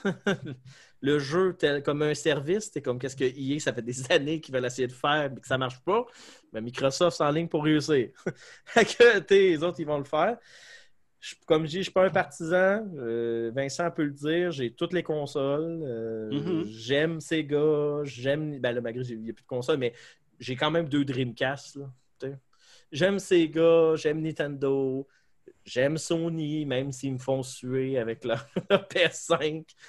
J'aime Microsoft, mais Microsoft, je les aime pas forcément du côté console. Je les aime du côté PC et qu'est-ce qu'ils font comme service. Puis, tu sais, ça va être intéressant. Moi, je, je, calais déjà avec la Switch que ça allait être une génération intéressante parce que la Switch a été comme la première, euh, entre guillemets, next-gen. entre guillemets. Façon entre deux. Euh, puis les idées qu'ils mettaient euh, avec la Switch, je trouvais que c'était intéressant s'il y avait des choses. Microsoft met des idées intéressantes. Euh, PlayStation met des titres intéressants de leur studio. C'est pourquoi je voulais la PlayStation 5. Euh, je suis moins impressionné présentement avec le produit physique de la console. Ça n'enlève pas, ça enlève pas les jeux qui vont sortir éventuellement sur la plateforme. Mais il manque le wow de, de Sony que j'avais eu avec euh, les autres consoles. Fait que euh, Sony, euh, j'attends. Euh, Il va arriver peut-être avec, comme tu disais tout à l'heure, avec les jeux, les vrais jeux next-gen. Où tu vas faire. Ouais. Là, c'est ça. Le wow en, en day one, peut-être pas cette année. je, je trouve qu'il est un peu pétard mouillé là, cette année. Ouais. Mais euh, en, même ça. temps, en même temps, euh, c'est un bon coup de pied au derrière peut-être pour Sony. Euh, ils, ils vont commencer à l'assimiler. Ils ne l'ont peut-être pas encore digéré, là. mais euh, c'est une saine compétition à un moment donné que le retour du balancier s'en va vers l'autre, puis que l'autre développe quelque chose de différent, puis qu'il agrandisse un peu le, le pattern du jeu, ou qu'en fin de compte, qu'il nivelle un peu, comme tu disais, pour repartir des bases nouvelles. Euh, je vois ça d'un très bon œil. Puis je ne suis pas plus partisan non plus que tu l'es, mais euh, comme je te dis, il y a quelque chose, moi, qui est arrivé avec Microsoft quand ils ont sorti leur première console, qui fait que l'annonce d'aujourd'hui, la sortie demain, je trouve que c'est intéressant pour cette compagnie-là qui, selon moi, en fin de compte, de la manière que je regardais ça dans les dernières années, je me disais, ils sont en train de se planter carrément. Là. Je pensais que c'était la fin même euh, de Xbox. Ouais, ben c'est ça. La, la- la Xbox One n'a pas, a pas autant performé que la 4. Puis je me disais, mais là, en même temps, quand ils ont sorti Game Pass, puis qu'ils ont été grugés sur le PC, une part du PC, euh, j'ai fait comme, oh, OK. Là, ils sont. Ils ont en- compris quelque chose. C'est ça, ils sont en train d'aller chercher quelque chose. Puis là, il y avait comme un peu délaissé les jeux PC. Puis là, ils ont fait comme Hey, un nouveau Age of Empire qui s'en vient. On remaster les Age of Empire. On achète 10 studios pour faire des jeux PC, Xbox. Puis on va sortir du gros stock. Ben, tu j'ai fait comme OK, là, il y a, une game, il y a un engrenage qui s'embarque. Puis le pire, c'est que j'ai jamais trouvé ce Phil Spencer stressé. Microsoft n'a jamais montré une goutte de stress avec les ventes d'Xbox One. Mhm. Ils ont gardé un prix, ils ont sorti des choses, ils ont sorti le projet Scarlett qui est la Xbox X, euh, ben One X. Ils ont toujours gardé un flux de communication en disant on va sortir de quoi? Ça va amener quelque chose de nouveau. Ah, non, ah, ah, Game Pass, ah, ah, ah, ah. Puis, tu je me disais, crème, ça n'a pas l'air d'une compagnie qui est stressée de se dire on s'enfonce dans un gouffre financier, on ne vend pas de console, il ne se passe rien. Non. Ils sortaient des services, puis tout, puis moi, je me disais, OK, il y, a- il y a du cash qui rentre à quelque part. Puis là, à un moment donné, j'ai allumé, j'ai fait Game Pass. J'ai fait, c'est Game Pass, je viens de cacher. Tu sais, ben là, je viens pas de cacher là, là, mais tu sais, je parle. À l'époque. j'ai fait le Game Pass. J'ai dit. Des... C'est, c'est- c'est- c'est clair que c'est ça qui vient chercher le gros du cash. Puis quand ils sont rentrés sur PC, la quantité de monde que je connais ont pogné le, PC Game Pass à 7,99 quand il était en bêta parce que les sélections ils sortaient, puis tu avais des, plein de portages de jeux d'Xbox One, Day One qui sortaient sur PC c'est là que j'ai catché, que j'ai fait comme, OK, Microsoft ont mis une gear qui, euh, qui viennent d'enclencher la machine. t'sais. Fait que bref, à surveiller. Euh, les gars, euh, est-ce que vous avez quelque chose d'autre à rajouter pour conclure euh, cette discussion avant le mot de la fin? Ah, je dirais qu'on a fait pas mal le tour. Effectivement, avant que tu t'endormes. Moi, j'ai une dernière question. J'ai une dernière question. C'est. Microsoft, on s'entend, ils ont acheté Bethesda, c'est sûrement pas le dernier Mm. studio qu'ils vont acheter. Sûrement pas. À votre opinion, c'est Microsoft vont mettre la mire sur quel studio pour le prochain qu'ils vont essayer d'acquérir ou faire une collaboration étrangement étroite qui sent l'inquisition indirecte du studio dans un avenir lointain. Ben, tu avais apporté tantôt Bungie. Je pense que Bungie vont, vont retourner euh, vont retourner avec Microsoft. Euh, pas mal certain. Je serais même pas surpris de ça. Euh, ensuite, quel autre? Euh, là, par contre, je pourrais vraiment pas dire. J'ai Bungie en tête, mais à part de ça, là, parce qu'il y en a beaucoup qui sont sous, sous EA, euh, il y en a qui sont Activision. Ça m'étonnerait voir Blizzard s'en aller chez Microsoft un jour. Ben ça, si ça arrive, c'est que Microsoft va avoir acheté Activision, littéralement. là. Ouais, ouais, ouais. Mais euh, non, je, je dirais Bungie. Euh, autre que ça, je vois pas. Moi, je suis d'accord avec, euh, avec Carl. Puis tu l'as amené tantôt, Andrew. là, C'était comme un naturel. Ça a déjà été sous Microsoft pendant le début des années 2000, je pense, pendant quasiment 7-8 Ouais, ans. un bon bout, ouais. Mhm. Euh, encore là, c'est un autre naturel, je pense. Euh, fait que, ouais, ça aurait bien du sens que Ben, Bungie. Moi, je pense que Bungie, c'est le prochain. Si c'est pas Bungie, là, vous allez me traiter de fou, là, mais moi, je pense que c'est. euh, ça serait le move qui ciblerait, là. Euh, Rockstar. Moi, je pense que Microsoft euh, aurait peut-être un œil sur Rockstar. OK. Pourquoi je dis ça, là? Je- ouais, j'essaie de voir, mais c'est pas impossible. C'est pas impossible. Pourquoi qu'ils feraient ça, là? C'est que c'est une compagnie qui a énormément de potentiel. Ils sortent des gros titres. Mhm. Il y a une plateforme qui ont de la misère, c'est PC. Puis Ouais. avec le Game Pass, je suis sûr que Microsoft va essayer de faire un deal avec le Game Pass. Ils vont offrir du support à Rockstar pour porter plus de jeux sur PC. Puis je pense qu'à un moment donné, ils vont juste essayer de faire un autre coup dur à Sony. Puis ils vont essayer de ramasser Rockstar. Parce Ça que, l'allure. parce que Microsoft Ouais. a l'argent pour faire ça. C'est juste Ouais, ça, que je peux dire. ça a du sens, mais ça- c'est sûr que si on prend exemple Red Dead Redemption 2, ça, le port PC, c'est du caca. Ouais, mais ils n'ont jamais, ils ont 5, jamais por- ils ont jamais porté le 1. Non, c'est vrai. Puis GTA 4 a été un cauchemar à porter. Puis GTA 5, ils l'ont fait uniquement quand les consoles X- next-gen, Xbox One et PS4 sont sorties. Parce que c'était Ouais. des plateformes qui se rapprochaient du PC.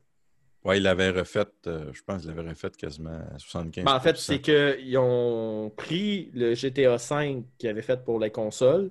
Ils Mhm. l'ont travaillé pour l'envoyer sur PC.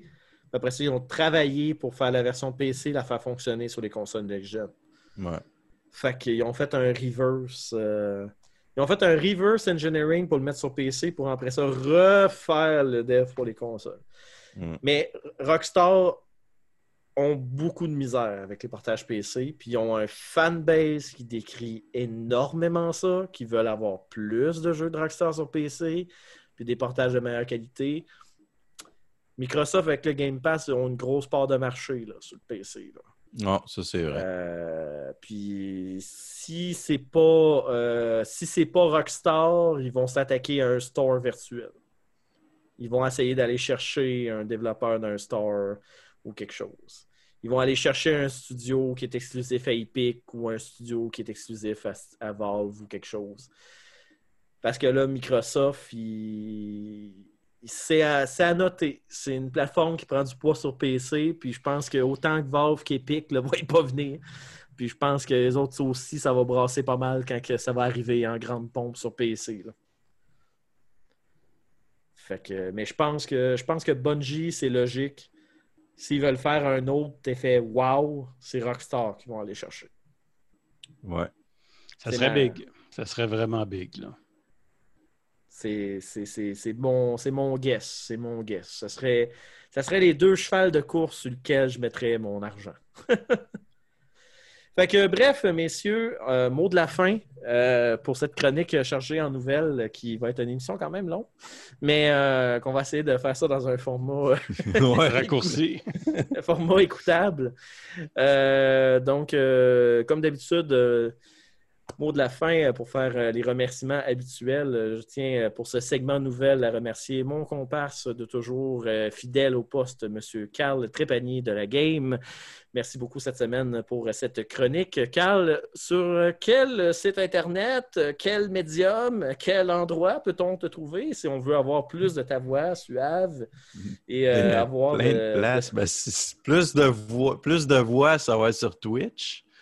Euh, mes horaires présentement, c'est assez mêlé. Je vais streamer euh, jeudi soir entre euh, 19h30 et 20h. Je ne sais pas quelle heure encore je vais commencer, mais c'est sur euh, Twitch Atomic Turtle.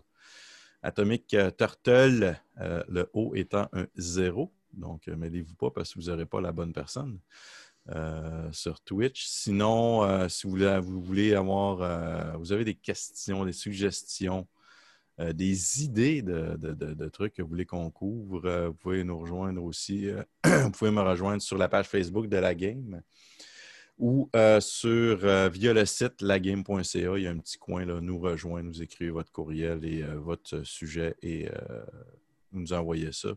Puis je réponds dans des délais raisonnables. euh, autant- Généralement, moins de trois jours ouvrables. Ouais, c'est ça. Habituellement, en dedans d'une journée, j'ai j'ai répondu euh, aux, aux questions. Puis, tel que mentionné, vous pouvez également le contacter sur la page de puissance maximale. Euh, sinon, également comme collaborateur cette semaine, pour rajouter son petit grain de sel de vécu et de. Parce qu'on l'aime quand il y a l'émission. Euh, Monsieur Vincent Langlois, euh, la légende. Un plaisir euh, d'être avec vous aujourd'hui. Euh, et Vincent, euh, je sais que tu es un petit peu occupé. euh, de pourquoi tu viens un peu moins souvent? Parce que tu as une petite famille. euh, puis comme nous autres tous, tu es très occupé dans ton day-to-day quotidien. Eh oui, oui, surtout dans, cette, dans ces temps assez spéciaux. Fait que je présume que la meilleure façon, dans le cas qu'on veut te parler, avoir tes suggestions de livres dont vous êtes le héros, c'est d'écrire à la page de puissance maximale. Pas de problème. Avec Puissance Maximale, vous allez me rejoindre. Et moi aussi, je vais répondre dans des délais assez raisonnables. De moins de trois jours ouvrables ou euh, un petit peu plus? Ah non, je réponds assez rapidement, je t'avoue. Donc, euh, Vincent, merci beaucoup d'avoir été là en espérant Merci te vous, revoir gars. pour une de tes chroniques pour qu'on puisse jouer ton jingle. euh, C'est sûr, euh, c'est sûr. Je vais être de retour bientôt. T'as-tu acheté d'autres livres dont vous êtes le héros? Eh, j'en ai pas racheté parce que j'en ai une collection à relire. qui Oui, c'est assez- vrai. j'a- J'avais menacé d'aller Ah ouais, voler ouais. ta boîte chez vous, mais Viens COVID faire un tour. Regarde, on est va se protégé un- par le COVID. Oui, oui. Mais non, non, j'en ai vraiment à relire. Puis depuis la dernière chronique, est arrivée justement cette situation de la COVID. Donc, disons que j'ai laissé pas mal de côté. euh, D'ailleurs, euh, Diego, à la dernière chronique, a parlé d'une BD de Tetris euh, que je veux m'acheter. euh, et c'était, ma foi, très, très intéressant. Si tu cherches une lecture, là, euh, je t'enverrai le nom et euh, je vous réfère à l'émission euh, de v'là- Ben là, on a eu deux semaines de break, c'est-à-dire le mois passé, Oui. où que Diego avait parlé de la chose. Euh, mais ça semblait vraiment, vraiment euh, intéressant. Puis euh, ça parlait le- de l'histoire, justement, de Alexei Pachenov, qu'on a déjà eu. En entrevue, En à entrevue. Puissance Maximale, il y a plusieurs années de ça. Exactement, le petit scandale qu'il y a eu autour de- des royalties de Tetris. Donc, euh, c'est couvert dans cette BD-là. Et donc, ça semblait très, très intéressant. Donc, euh, je vous recommande d'aller écouter le podcast et d'aller acheter la BD que j'ai oublié le nom. Mais euh, ça parle de Tetris. Fait que tout ça est dans le descriptif de l'émission. Cherchez Tetris, vous allez le trouver.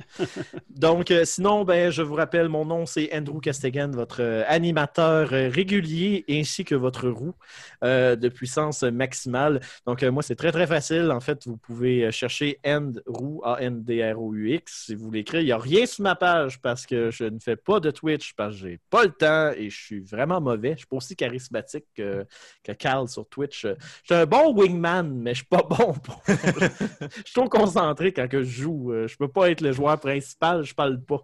Fait que, euh, bref, euh, j'ai abandonné ma carrière de Twitch, mais peut-être à un moment donné, faire des Ah, vidéos ça, YouTube, une fois que... ça. Ouais, mais tu sais, un moment donné, j'ai une idée de génie, faire des vidéos, j'en ferai un sous cette idée-là sur YouTube. Ben, pour l'instant, euh, pour l'instant, c'est assez mort. Mais sinon, écrivez sur la chaîne de euh, sur la- le, le Facebook ou le Twitter ou l'Instagram de Puissance Maximale. Généralement, c'est moi qui lis les messages et qui vous réponds. Euh, un peu comme qu'est-ce que Carl disait, je vous réponds généralement dans la journée, donc dans un délai minimal de, de moins de trois jours ouvrables. Je sais pas pourquoi je dis tout le temps trois jours ouvrables, c'est quoi le barème, mais bon.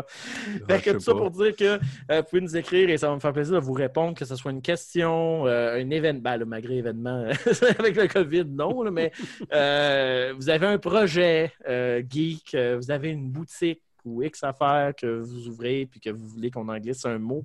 Euh, là, je parle pas de faire un reportage étendu publicité, là, je parle en parler parce qu'une de nos missions, c'est de couvrir la communauté geek. Et Dieu sait qu'en 2020, c'est difficile de faire la promotion de et- la et, communauté euh, geek. On, parle de promotion. euh, J'ai eu euh, le Flash, ça fait à peu près deux semaines. Je ne sais pas si tu te souviens, on avait déjà eu une entrevue avec le propriétaire du portail à Sherbrooke. Ben, ça fait plus que deux semaines, mais oui, je m'en rappelle. Oui, oui, mais l'entrevue, ça fait plus que deux semaines, mais euh, ça fait environ deux semaines que euh, le portail est réouvert. Et euh, présentement, il fonctionne sous euh, réservation. Donc, si vous voulez aller là avec vos chums, petite gang, jouer à des jeux sur console ou PC, Ou essayer le Stadia. oui, essayez le Stadia. Ils ont aussi le Stadia. Appelez-les, réservez, puis il n'y aura pas de problème. Euh, Ils sont super sympathiques. Oui, oui, plus. oui, Euh, très sympathique.